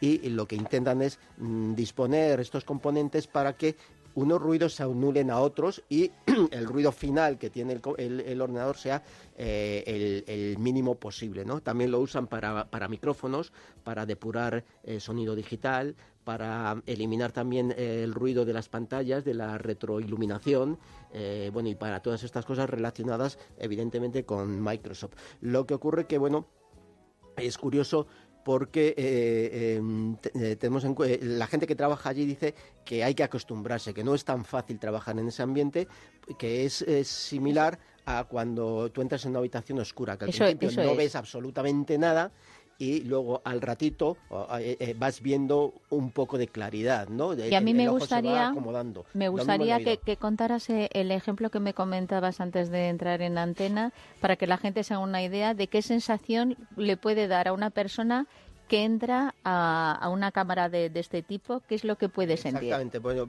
al principio, evidentemente, como mm, venimos del exterior, pasamos por todos los filtros, por así decirlo, las, las, las em, eh, paredes que van aislando, hasta seis capas, recordamos de paredes que van aislando, y cuando ya es- estamos en ella, evidentemente hay un silencio que es hasta molesto, ¿no? Porque mm, de momento vemos que es un silencio tan, tan, lo que conocemos como eh, silencio sepulcral, por así decirlo, pero mm, llevado al extremo, ¿no?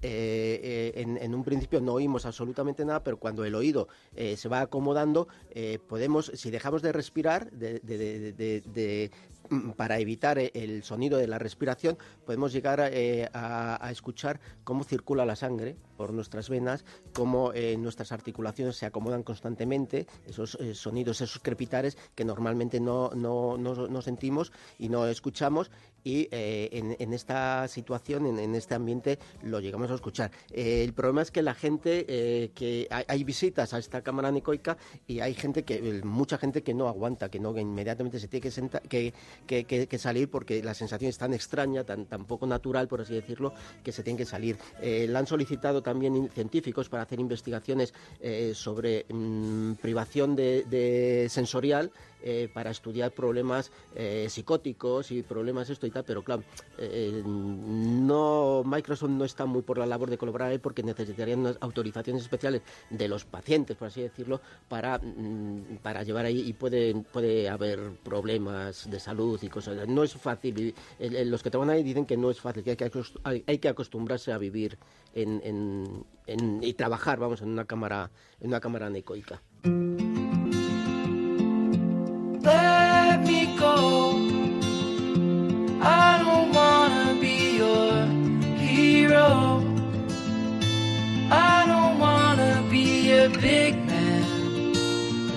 Fight with everyone else. your masquerade. I don't wanna be a part of your parade. Everyone deserves a chance to walk with everyone else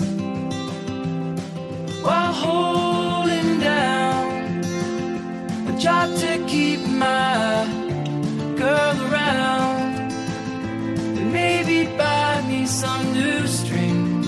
And her a night out on the weekend. And we can whisper things secrets from our American dreams. Baby needs some protection but I'm a kid like everyone else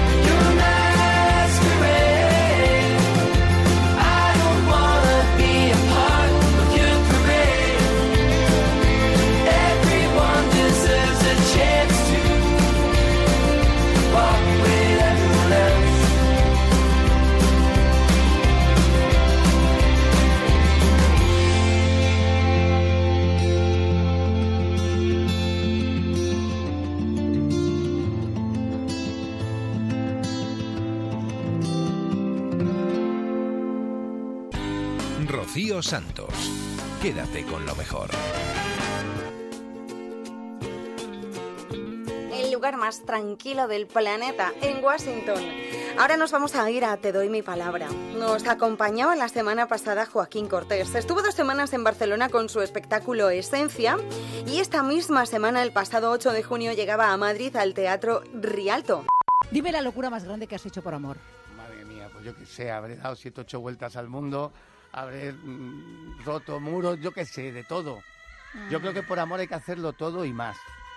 Y no escatimar. Me dijeron que, mm, que habías pasado una depresión, ¿es verdad? ¿O leí? A ver si eso es cosa de los medios. No, ya que te tengo a ti, me lo aclaras tú. ¿Una depresión? Sí. No sé. no Lo busco, ¿eh? Para que no me digas, ¿eh? Depresión. ¿No pasaste depresión? No. No, lo único que sí es verdad que, que me afectó muchísimo la muerte de mi madre, pero si ya Ahí, lo sabéis. ahí, justamente. ¿Cuándo murió tu madre? Hace ya ocho años, pero vamos, como Ahí si fuera ayer. ¿Sí? Ahí pasé un, Sí, porque yo sé que tu madre y tu abuela eran muy Bueno, importantes para ti. Por supuesto, mi, mi abuela materna que me crió, ¿no? Pero mi madre, cuando falleció mi madre, que era la luz de mis ojos, yo me, me hundí. Pero bueno, yo creo que eso le pasa a cualquier ser humano, que tenga sentimientos. Yo era pasión por mi madre. La vida. Han pasado ocho años y todavía parece que fue ayer y... Todavía y se emociona. Mira, que- mira, me- es, es que es un Es amoroso. difícil. El que, el, que, el, el que no pierda a su madre no lo sabe. Yo como la perdí, pues la verdad que es duro, es muy cuando duro. tu madre te ponía, ¿te acuerdas cuando empezaste a bailar con, de niño y te ponía Mi aquel madre. barreño con agua y sal? ¿eh? Mira, sal gorda y vinagre, porque llegaba con los pies reventados. Eran, hacía 12 horas diarias de baile. Me acuerdo. ¿Cuánto ha pasado de eso? Eh, porque los sueños se han cumplido y un poco... No, este todavía queda mucho por cumplir, ¿eh? A ver, dime uno. Muchos. Dime un Seguir sueño dando vueltas. por cumplir. Anda, ya vueltas has dado muchas. Deja de que te vas a marear. Mm, Dime un sueño que tengas por cumplir, Joaquín Cortés. Bueno, sueños. Porque pues- cuando se empiezan a decir, es- empiezan a No, no, realizarse. no. Formar una familia, tener descendencia y, y ser feliz. Porque yo creo que soy uno- un hombre afortunado en este mundo en que vivimos porque, aparte de haber dado tantas vueltas al mundo más que Willy Fox, pues ya en, en mi carrera pues tengo una carrera consolidada, sigo haciendo mil cosas. Eh, sigo con el mundo de la, de, la, de la danza, de la música, de la moda, de la publicidad, del cine, que ahora tengo que rodar una película en Estados Unidos. ¿Con quién? O sea, no, paro, no puedo dar... Ya empezamos. Está prohibido, pero es una película de cine independiente americana que se rueda en Nueva York y todavía no me han dado fechas, pero estamos viendo fechas para poder yo encajar también mi gira internacional. Mm. Entonces, ay, sueño imposible. Claro, chicos, si es que entre tanto viaje no tienes tiempo. Una familia, tener hijos. A que a los chicos a- a- nos dicen se te va a pasar el arroz, a las chicas sí. A ti no te lo han dicho eso nunca, que no. Yo ya co- Claro, como hasta tarde podéis, ¿eh? Sí, pero ya tengo, ya tengo añitos, ¿eh? ¿Ya tienes añitos? Ya he cumplido bastante, pero bueno. O sea, que quieres ser, bien. quieres ser papá de cuántos niños. Uy, ¿Cuántos yo- yo por mí, siendo gitano, Ah, Yo por ti. una familia numerosa. Lo que pasa que hoy en día es prácticamente no imposible, no hablo por términos económicos, sino que primero tienes que, que ver que la, tu, tu compañera de viaje de pronto también la apetezca. También quiera, ella es la que, Claro. que tiene que parir. No, no, por supuesto, Sí. por eso. Claro, y ocho, pues... un- Ocho, ocho son muchos, es un número... Pero bueno, estaría bien, ¿eh? Bueno, por cierto, gitano, siempre Ah, te presumes... pueden adoptar Sí, también. eso te lo recomiendo. Ya te lo sabes. pues ¿Qué te voy a está. decir yo que no sepas? ¿Eh? Tanto, tanto, tanto ahora con un niño que no puedo, que si no puedo, que si la edad, que si hay vientre de alquiler, adoptar, que hay muchos niños por el mundo anda que no, maravillosos. que no. Bueno, escúchame, hay que música más bonita. Son unos tangos. Te iba a decir algo, pero se, a mí también hoy estoy como la memoria todo. ¡Ay, qué bonito! ¡Ay, vamos a bailar! Joaquín, Joaquín, ahí estamos. Ah, venido preparada. ¿Qué te iba a decir? ¿Qué te iba a decir? Ah, sí, que presumes de ser gitano, siempre lo has dicho, el mundo Siempre. entero. Gitano ¿Has, nacido en ¿Has España. visto mm, King, mm, no sé co- qué de King, los reyes gitanos, un, un programa de televisión? Gypsy Kids, Gypsy Kim. Gypsy Kids, Sinceramente, os lo digo con todo el cariño. Es que no lo he visto yo. Me No, no parece, me parece una parodia, me parece que ahí hay un guion y me parece que no hace justicia con, con los gitanos. Vamos, por lo menos con, con mi familia. Desde luego que no, mi familia mm, somos gitanos, pero tenemos, tengo eh, primos hermanos míos que tienen carrera de abogacía, de medicina, hemos estudiado, sabemos hablar, hablamos también otro, otras lenguas. O sea, no me identifico para nada con este tipo de programa que me parece además una parodia y me parece ridiculizar al mundo gitano cuando no es así. Quédate con lo mejor en Onda Cero.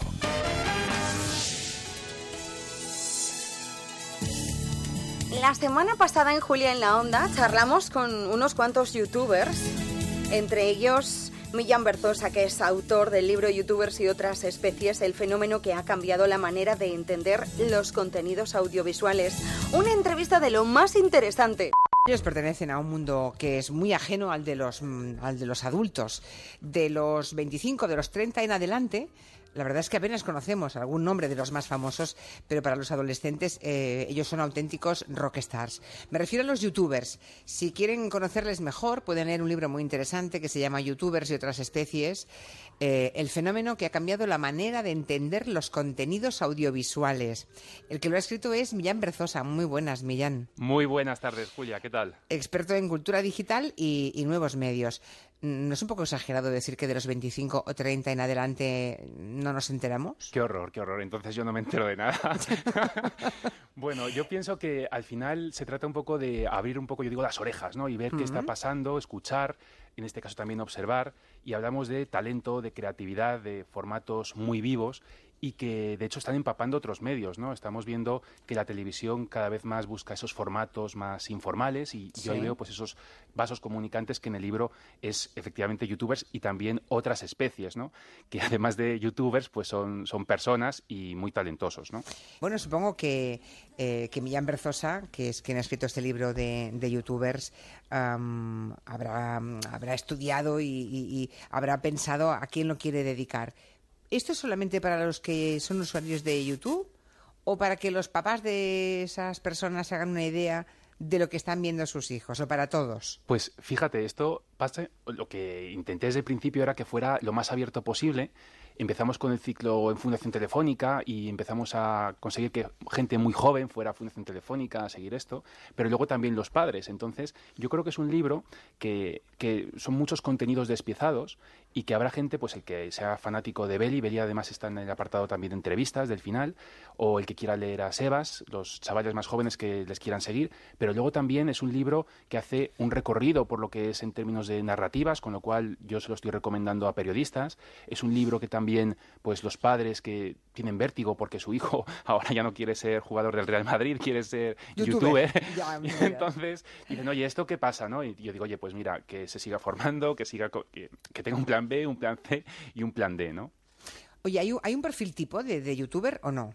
¿O eso es una tontería que piensa el Pues, que no tiene ni idea? Mira, ese es otro de los eh, retos de, que me planteaba y que creo que más o menos hemos conseguido. Bueno, el libro además que está disponible tanto por Planeta de Libros, el que lo quiera en, en papel, pero también gratuito en la web de Fundación Telefónica Mm. y es abierto para que la gente vea la diversidad enorme que hay. En primero, la que tenemos en España y eso mismo se, se ve en YouTube, ¿no? Entonces, cada youtuber es una persona y son muy diferentes, están muy escogidos en el libro para mostrar que, por ejemplo, Beli, eh, claro, youtuber chica, ¿qué ¿Beli sale? qué sería? ¿La última generación de youtubers Bueno, o no? hablamos Porque de- dices tú que hay cinco generaciones ya en España. Bueno, mira, bueno, en fin, eh, la primera eh, mesa redonda que moderé, que fue en el 2010, eso ya es prehistoria, o sea, ya ni lo comento en el libro porque es que da, bueno, les, les comento aquí a los youtubers y eso, ¿de cuándo es? La chica repelente, un, un montón de, de cosas que ya, eso era con Están la- pasadas ya. Claro, Mm. con la Escuela de Cinematografía de Madrid y YouTube España que lanzaron el programa de Partners, bueno, eso ya es como prehistoria. Y desde ahí hasta hoy, pues sí, cinco generaciones y además encuentras cosas que te dicen, uy, la gran crisis de, y yo digo de los 90, no, del año 2014, ¿no? es como hace muchísimo. Esto está en 2012, y digo, ¿cómo que esto está en 2012? O sea, eso es antes de ayer. La perspectiva del tiempo es, es, es impresionante. Pero una cosa, fíjate, el tema de- del español, eso es otro de los puntos importantes. Los youtubers franceses o alemanes que ya querrían tener el impacto que tienen los youtubers españoles. ¿Y esto por qué es? Pues por una cosa que es el idioma español, ¿no? Estamos hablando de 550 millones de hispanoparlantes y que youtubers como Sebas nos puede decir, pero tiene seguidores de América Latina, pero bueno, yo creo que casi la mitad, ¿no? Una cosa así. Bueno, es que España es el segundo país, ¿no? Eh, me he enterado en tu libro, el segundo país europeo, después de Reino Unido, que tiene más contenido eh, y que exporta, ¿no? Más Sí. contenido en YouTube. O sea que Sí. hay un porcentaje muy mayoritario de vídeos creados por youtubers españoles que, que se consumen fuera de España. Sí, bueno, y otra cosa, antes eh, justo dabas algún dato de, de Sebas, justo de los eh, seguidores en Twitter. Bueno, pues Sí. en Twitter el tweet más relevante del año pasado no, no fue el de Barack Obama o de luego de Trump o de Hillary, sino que fue el del español, el Rubius, que tuiteó limonada. Y ese es el tweet más, con más impacto en todo el año pasado, ¿no? Quédate con lo mejor, con Rocío Santos. Peluquitas,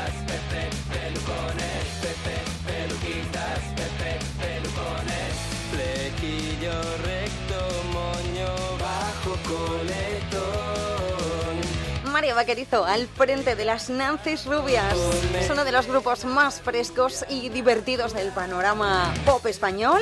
Estuvo charlando con Juan Ramón Lucas en Más de Uno presentando su nuevo disco llamado Marcianos y ayer y acordándose, por supuesto, de su gran amigo desaparecido recientemente, el diseñador David Delfín.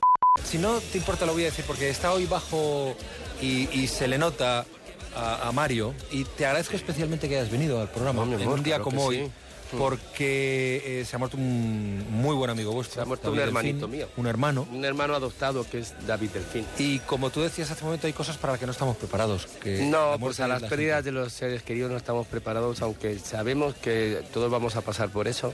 E Incluso muchas veces cuando ves a las personas sufrir y las personas pasarlo mal, deseas también porque quieres a esa persona que no sufra mal, pero cuando llega el momento te descoloca y... Pero bueno, yo de David solo puedo decir cosas chulas. He estado con él hasta David, el ¿eh? final, pero vamos, teníamos una muy muy buena amistad. Ya te digo, como hermanos, pero bueno, le voy a echar mucho de menos, aunque también siempre considero que hablar de las personas hace que nunca desaparezcan. Entonces hay que seguir hablando de la gente que desgraciadamente no están aquí con nosotros, pero si siguen en nuestra mente y en nuestro pensamiento y en nuestras conversaciones, van a seguir estando siempre presentes. Y en el caso de David, pues sí, porque ya no solamente por lo buena persona que es, sino porque es un, tiene una genialidad impresionante. ¿no? A mí siempre me gusta rodearme de genios y de gente brillante, porque así yo también puedo brillar un poco más, copiando de ellos. Eso es muy inteligente. Yo, yo intento hacerlo. Tú lo haces también muy bien, claro. Sí, pero porque tengo una gente espléndida alrededor. Yo soy el que menos sabe y lo que hago es coger uno de de este, del otro, del otro. Cada uno tiene Lo su mejor, historia. claro. Lo cocinas y te Yo sale. también lo decía, yo solo aprendí y lo copié porque yo copio todo, ¿sabes? Lo que pasa es que tengo el arte de hacer la copia después algo propio. no, es de broma. Pero otra, otra gran amiga nuestra que es Paloma Chamorro, que también murió hace unos meses, Siempre cuando la, la criticaban por ser endogámica, por solamente llevar a sus programas a, a sus amigos para la edad de oro, decía, es que yo no tengo la culpa de que todos mis amigos sean genios. Pues eso es lo que yo siento con mi, con mi familia elegida y con la familia también impuesta, ¿sabes? Que es la de los papás y los primos y los tíos y los abuelos. Esta es una de las joyas del disco. Oiga, me mira usted con ojos raros. ¿Será que nunca me ha visto en este disco bar? Diga, ¿a qué ha venido esta noche? ¿Por qué pregunta si me gusta o no bailar?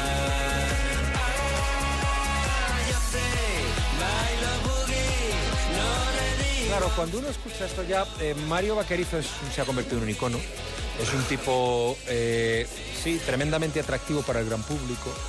Ha, ha sabido convertir su heterodoxia eh, en, en brillo, pero es tu personalidad, aparte de que te rodees de la gente. Entonces, cuando uno escucha este disco, si este disco le sueltas hace seis años, eh, siete años que pues no sabía la gente cómo Ujú. saber a quién es Mario Vaquerizo, qué majo, tal, qué, qué bien está.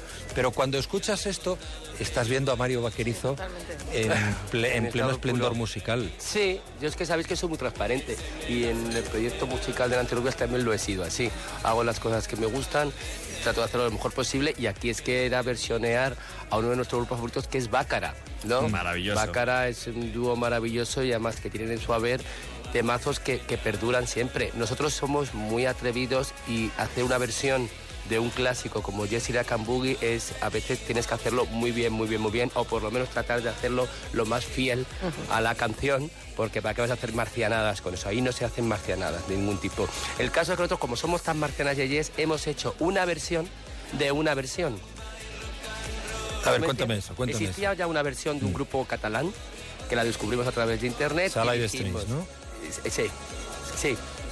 Y de ahí hicimos, vamos a hacer una versión de una versión. O sea, que somos marcianas hasta para eso, ¿sabes? Ya no hacemos versiones de los originales, hacemos versiones de las versiones. Pero ha quedado muy chulo. Y después es que, claro, es que es eso. Yo sí bailo boogie y después pone el segundo estribillo, es sa- tango, samba y rock and roll. Sí, señor, se lo digo yo. Entonces, además es como de alternadora. Esta vez, esta vez como que estamos en el disco que ha venido caballero esta noche. Pues bueno. de presentarme, te pediría que como ya hay más confianza y me gusta tanto Francia, me podrías hacer un favor. Llámame Pupé. Qué bueno, ya me Pupé. Dicen que quieren convertir esto en el himno de las discotecas indie. Esto es lo que decía el productor, el productor y el, y el- y el autor de estas tres canciones, que es Gigi Milky Way, eh, creador de La Casa Azul, al que le pedimos, le pedimos canciones, precisamente porque no queríamos nosotros estar en esa endogamia, que llevábamos ya mucho tiempo con nuestros colaboradores habituales que siguen estando, pero queríamos abrirnos un poquito más. Y eh, nos ha regalado esto, que esto está basado también en experiencias personales. Esto es Juan Pedro, que inspira a todo el mundo. Nos fuimos a actuar con Fangoria hace como 5 o 6 años a Nueva York a Chicago, no sé dónde estábamos. Y entonces eh, tuvimos un día libre de compras y entonces íbamos por las compras y esta situación tan, tan surrealista que Juan Pedro se da la vuelta y dice, llámame Pupé. Y digo, ¿pero qué es eso? Dime muñeca en francés. Eso que Nacho Canut tiene esa genialidad de convertir en canciones situaciones cotidianas del, del universo Nancy y Fangoria, ¿no? Y entonces de ahí sale eso y eso es un himno. Bueno, yo para mí sí es un himno, ¿no? Y, creo que está muy bien. Llámame Pupé, que yo no sé lo que era Pupé cuando me lo dijo en el momento. Digo, ¿pero qué coño es Pupé? Con perdón, muñeca en francés.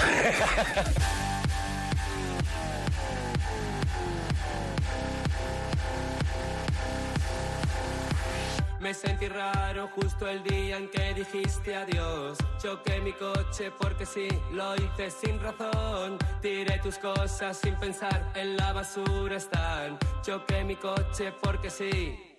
Me da igual, me encanta, me da igual. Me sentí raro justo el día en que dijiste adiós. Choqué mi coche porque sí, lo hice sin razón. Tiré tus cosas sin pensar, en la basura están. Choqué mi coche porque sí.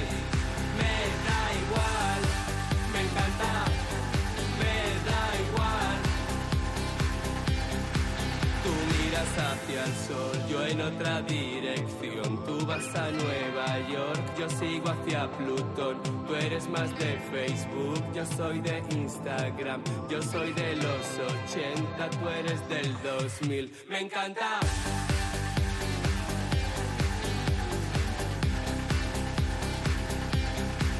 Me encanta.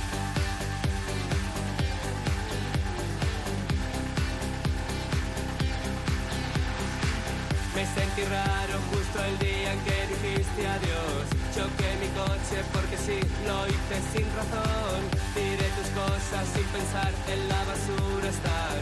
Choqué mi coche porque sí, me da igual.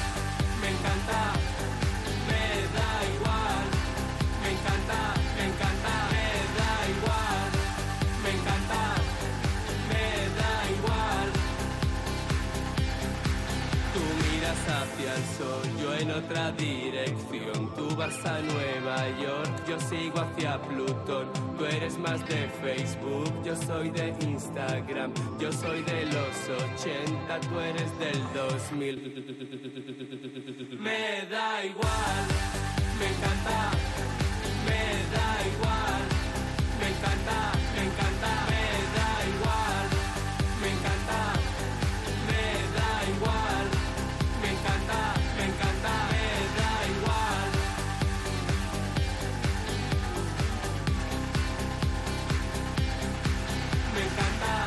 Quédate con lo mejor en Onda Cero.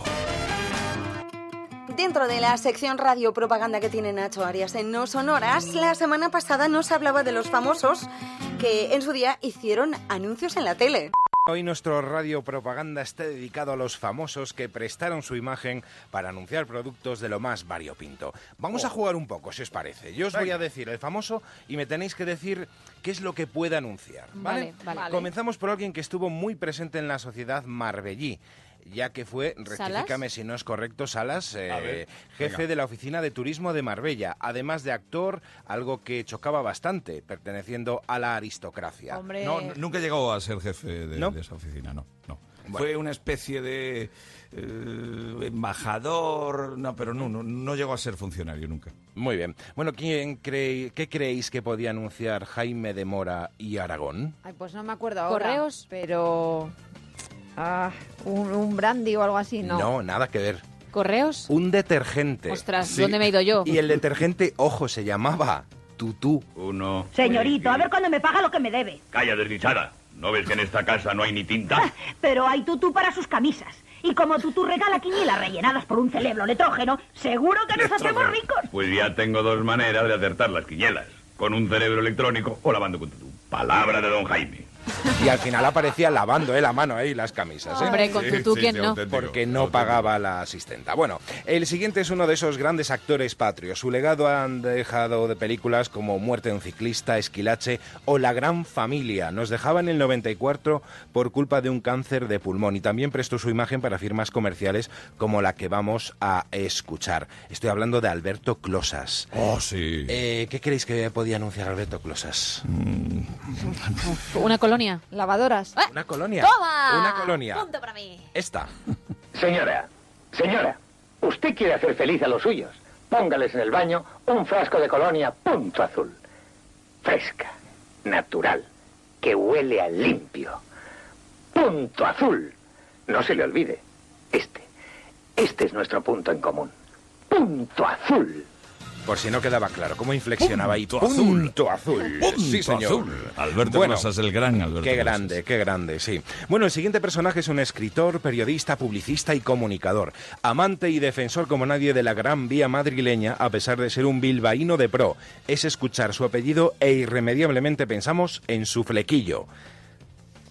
Eh, uy, me has pillado. A Pues me un me has tinte, pillado un tinte o un champú. Alfredo Amestoy.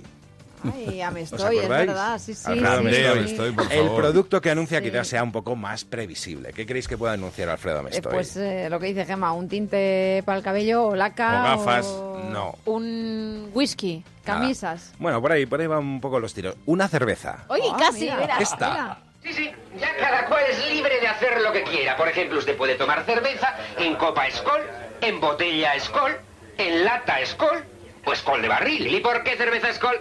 Porque sabe a cerveza, cerveza. La tome como la tome. Cerveza Skol. Usted es muy libre de tomar cerveza Skol como quiera. Y su voz, ¿no? Eh, vamos, Sí, sí, eh, totalmente sí, sí. reconocible. Bueno, seguimos con iconos del cine español. La actriz que llega ahora, para mí es una de las más entrañables y más queridas. ¿Quién no recuerda esto? Señora, señora, Hombre, hombre. el señorito usa calzoncillos cortos o largos. Bueno, Gracita nos dejaba en el 95, pero han quedado para la historia muchas, pero que muchas películas como Sor Citroën. Una curiosidad, ¿sabéis cuál era el caché que tenía en el año 62? Rondaba cuenta. las 800.000 pesetas. Madre mía. Era uno de los mayores sueldos de la época. Bueno, ¿y qué creéis que podía anunciar, eh, Gracita? Pues esponjas, estropajos, detergente. Eh, Ah, ¡Ostras! Acierta todas. Que conste, Y que, soy, conste que no se lo he dicho. No, es verdad, ¿eh? Anunciaba esto. ¿Cómo lo oyes? Toda la noche soñando con indios. Siempre ser igual. Guerreros irse a fumar pipa, nosotras fregar cacharros, gran fiesta, luna llena. Y menos mal que tenía Scotch Brite. Anda. Bueno, y de un icono y de un icono del cine a otro que nos dejaba recientemente. El próximo 19 de agosto se van a cumplir dos años de su muerte. María de los Ángeles López Segovia. ¿Sabéis quién es? Igual este nombre no os dice nada, pero si yo os digo Lina Morgan, Hombre. ella también tuvo su momento publicitario. ¿Y qué anunciaba? No lo sé. medias. Una lavadora. Hay quien presume de taquimecanógrafa porque toca muchas teclas. Yo soy taquimeca lavandera, con solo tocar un botón. El de mi lavadora Philips. Y tengo los mozos así. Anda que no. Bueno, y de una lavadora a otra, y también de una reina de la comedia a otra que en este papel se movía muy muy bien. Muchos piensan que es gallega, pero Beatriz Carvajal es madrileña de pura cepa. Ay, mociños, ¿qué lavadora está a favor? Yo no creo en las megas, ¿eh? Pero a verlas, haylas. Uno. Ay, favor es un gran invento. Sale la ropa tan bonita como una muñeira. ¡Maruxa! Ay, es mi paquiño. Es que Claro. es más favoroso. El, Todo el está personaje que hacía en un 2, 3. Claro, correcto. claro. Bueno, y para cerrar lo que he querido hacer es un broche de oro. Fue 12 Venga. más una vez es campeón del mundo de motociclismo. En el año 82 conseguía su undécimo título y con su hijo de dos años, Pablo Nieto, ¿qué podía anunciar? ¿Una moto de juguete? Una De moto de juguete. juguete. Soy Ángel Nieto, 11 veces campeón del mundo. Hola, campeón. Papá. Esta es Moto Feber, la primera moto de mi hijo. Segura, resistente, garantizada y de campeonato. ¿Sabéis qué me ha dicho? Con mi Moto Feber te gano y es capaz. Con Moto Feber exige el póster. Lleva mi firma. Qué bien interpretado, ¿eh? Quédate con lo mejor, con Rocío Santos. ¿Hasta qué punto la ruptura de una pareja puede ser un negocio? Pues hasta puntos insospechados. Roberto López Herrero, en la sección que tiene de internet en más de uno, nos cuenta que se ha convertido en un negocio. La empresa Breakup Shop es una tienda de rupturas que se encarga de informar a una parte de la pareja de que la van a dejar. Eh, te Que son cuento- aplicaciones y Sí. compañías que rompen por ti. Rompen por ti. Eh, la más famosa, bueno, por lo vale. menos la que ahora ha saltado a la fama es The Breakup Shop, algo así como la tienda de la ruptura, y te manda un mensaje en el que te dice en inglés, por ejemplo, un mensaje tipo de los que te envían. Hola Stephanie, te enviamos este mensaje de parte de Dani. Lamentamos informarte que Dani ha decidido romper contigo. A pesar de que lo habéis pasado bien y ha habido grandes momentos juntos, es momento de avanzar. Recibe nuestras condolencias y te deseamos lo mejor para el futuro. Con cariño, The Breakup Shop. Esto fue fundado por dos hermanos canadienses, Iwan y Mackenzie Kist, en noviembre del 2015. Y todo esto surgió porque a Mackenzie se le esfumó la novia. Dejó de responder a los mensajes, a las llamadas telefónicas, desapareció totalmente, lo que ahora se llama hacer un ghosting, desaparecer, esfumarse. No tuvo el valor de romper, sí, de romper con él, dice su hermano Iwan. Y por eso decidieron montar The Breakup Shop. La pionera del ciberabandono fue creada unos meses antes, también en 2015, por una enfermera australiana, Christy Masins, harta de no enterarse de si le habían dejado o no. Por un precio mínimo de 2,80 libras, esta empresa te ofrece un amplio abanico de posibilidades. Por ejemplo, por 5, puedes enviar un mensaje, un email que diga, siento que somos muy diferentes, soy yo, no eres tú, no existe química entre nosotros, espero que estés bien, podemos seguir siendo amigos. También hay posibilidades más duras como, ¿cómo te atreves a tratarme así? Esto se acaba aquí ahora y no podría ser más feliz, merezco algo mejor que tú. Una llamada de teléfono cuesta 12 dólares, una carta postal 13. O sea, perdona, que llaman por ti también. Llaman por ti también. ¿Está. Maripuri? Sí. Que te van a dejar. Anda bueno, algo menos hiriente. Dejar un mensaje en el contestador de la pareja, algo muy valiente. Oye, pa, es, es que para Paqui, que te dejan. Para Antonio, que, que Paqui te deja, ¿eh? Eh, por 77 dólares envían flores y por 90 dólares te mandan ya el pack simpatía, que es botella de vino, chocolate, pañuelos, cacahuetes y serpientes de gominola para decirle adiós, pero con gominolas es menos y los pañuelos supongo que para lloriquear. Y después hay incluso, puedes impactar un encuentro personal con un representante de la empresa, algo así como enviar a tu representante de rupturas, decir buenas tardes, mi nombre es Smith, vengo a comunicarle que la señora María Jesús ha decidido acabar ¿Por qué de relación". Pedro Piquera? Porque es igual, es catastrófico, apocalíptico. y horroroso. Porque Piqueras podría... A mí me llama Piqueras y me dice, tu mujer te va a dejar, y digo, madre mía, es apocalíptico. Es terrible. Para los que no quieran contratar, hay una aplicación que se llama Binder, que está disponible en iOS y en Android. Por el momento solo funciona en Reino Unido. Parece mucho una línea aérea. Sí, Binder. Es un juego de palabras entre Tinder, que es esta aplicación de ligar, y Cubo de Basura, Bin, que es donde te mandan. ¿Qué necesitas? Subir una foto para de la persona entre tus contactos. eh, la aplicación crea una tarjeta similar a la de Tinder para iniciar la ruptura y ahí tienes varias opciones de motivo de ruptura. No soy yo, eres tú, es como si estuviera viviendo una pesadilla de la que no puedo despertar, no te aguanto, te huelen los pies, eres un muermo y el ex recibirá un mensaje de voz de hasta 37 segundos que explica la razón de la ruptura. Y adicionalmente se envía un mensaje de texto para asegurarse de que el destinatario recibe el mensaje. Todo es muy práctico todo, Juan. Sí, hay gente pato. Hay Sí, gente pato. Muy práctico. 10 y 12, tenemos ya algún WhatsApp, y creo. Buenos Yo creo que para eso de las rupturas no hace falta esas empresas de internet Claro que no. que te lo dicen por email. Y eso tenemos las amigas de toda la vida. Eh, Nosotros en la pandilla teníamos un matrimonio que él pues tenía ahí unas visitas con una amiga en un sitio, en un puesto de trabajo que se veían y la amiga más decidida se lo dijo. Y cortaron y punto, le dijo, tu marido no te interesa por esto. No hacen falta empresas de internet. Pero bueno, en el tiempo, buenos días. Begoña Gómez de la Fuente, muy buenos días. ¿Qué tal? Muy buenas. ¿Qué nos están diciendo los Mr. oyentes Moyanas este dice tema? que... Mr. Moyanas, Mr. Sí, Moyanas. que eso ya lo inventó ¿qué hay? Home Simpson. Hay un capítulo en el que se dedica a romper por- con la pareja por encargo. Ah. Y está todo inventado.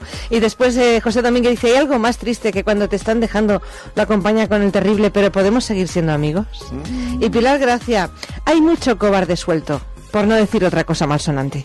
Conozco un caso que lo hizo por burofax. Muy patético el burofax? tipo. Por burofax. En Onda Cero, quédate con lo mejor. Rocío Santos.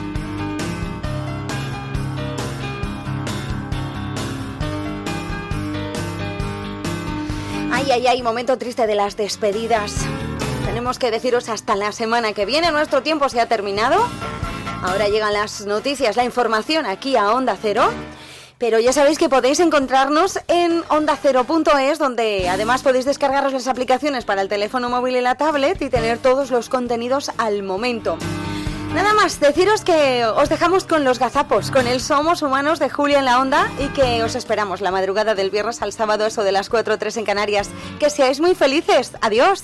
La vez que entrevisté a Anthony Quinn en el año 89 fue en Si la Luna. ¿Cómo se va el tiempo? Y parece que fue ayer, ¿verdad? Es que nos contó una cantidad de mentiras, una detrás de otra. Vaya, vaya. Que yo no sabía qué hacer ante aquello. ¿Qué voy a hacer yo ahora? Porque es que me levantó la camisa completamente. ¡Fíjate! Anthony, que me doy Queen. No. Sí, hija, sí.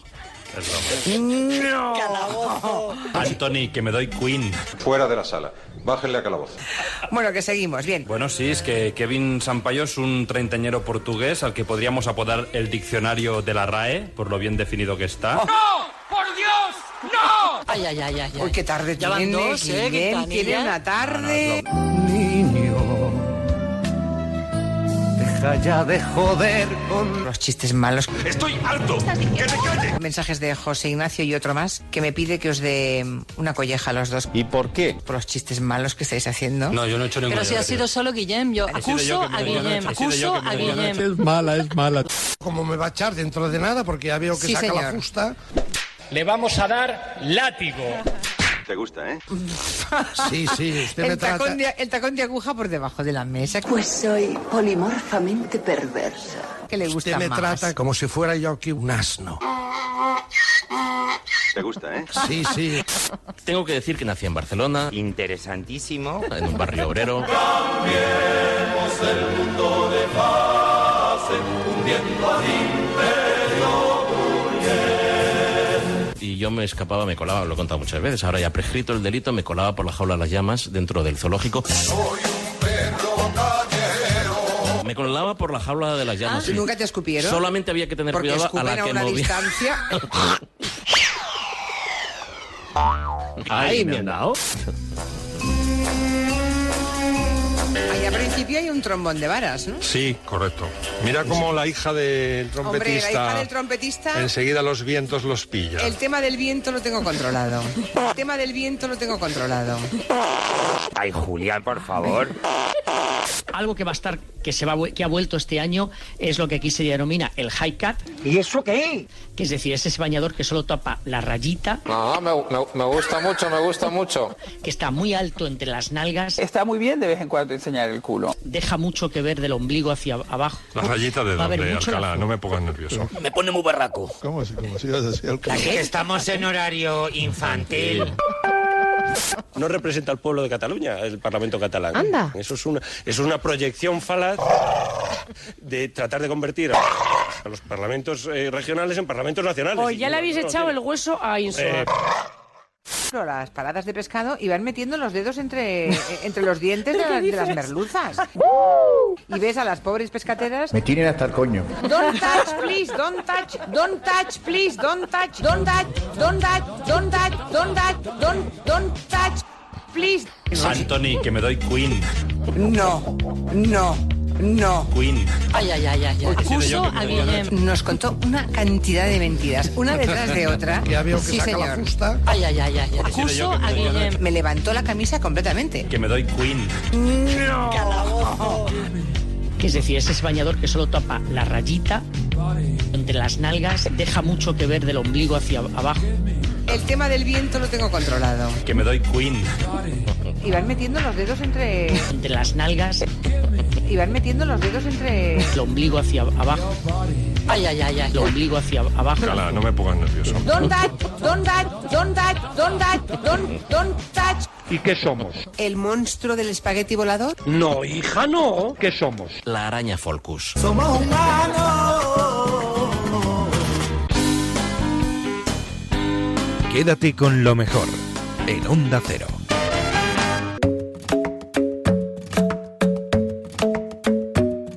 The club isn't the best place to find the lovers, so the bar is where I go. Me and my friends at the table doing shots, tripping fast, and then we talk slow. Come over and start up a conversation with just me, and trust me, I'll give it a chance. Now take my hand, stop it, and the man on the jukebox, and then we start to dance. And now I'm singing like, girl, you know I want your love. Your love was handmade for somebody like me. Come on now, follow my lead. I may be crazy,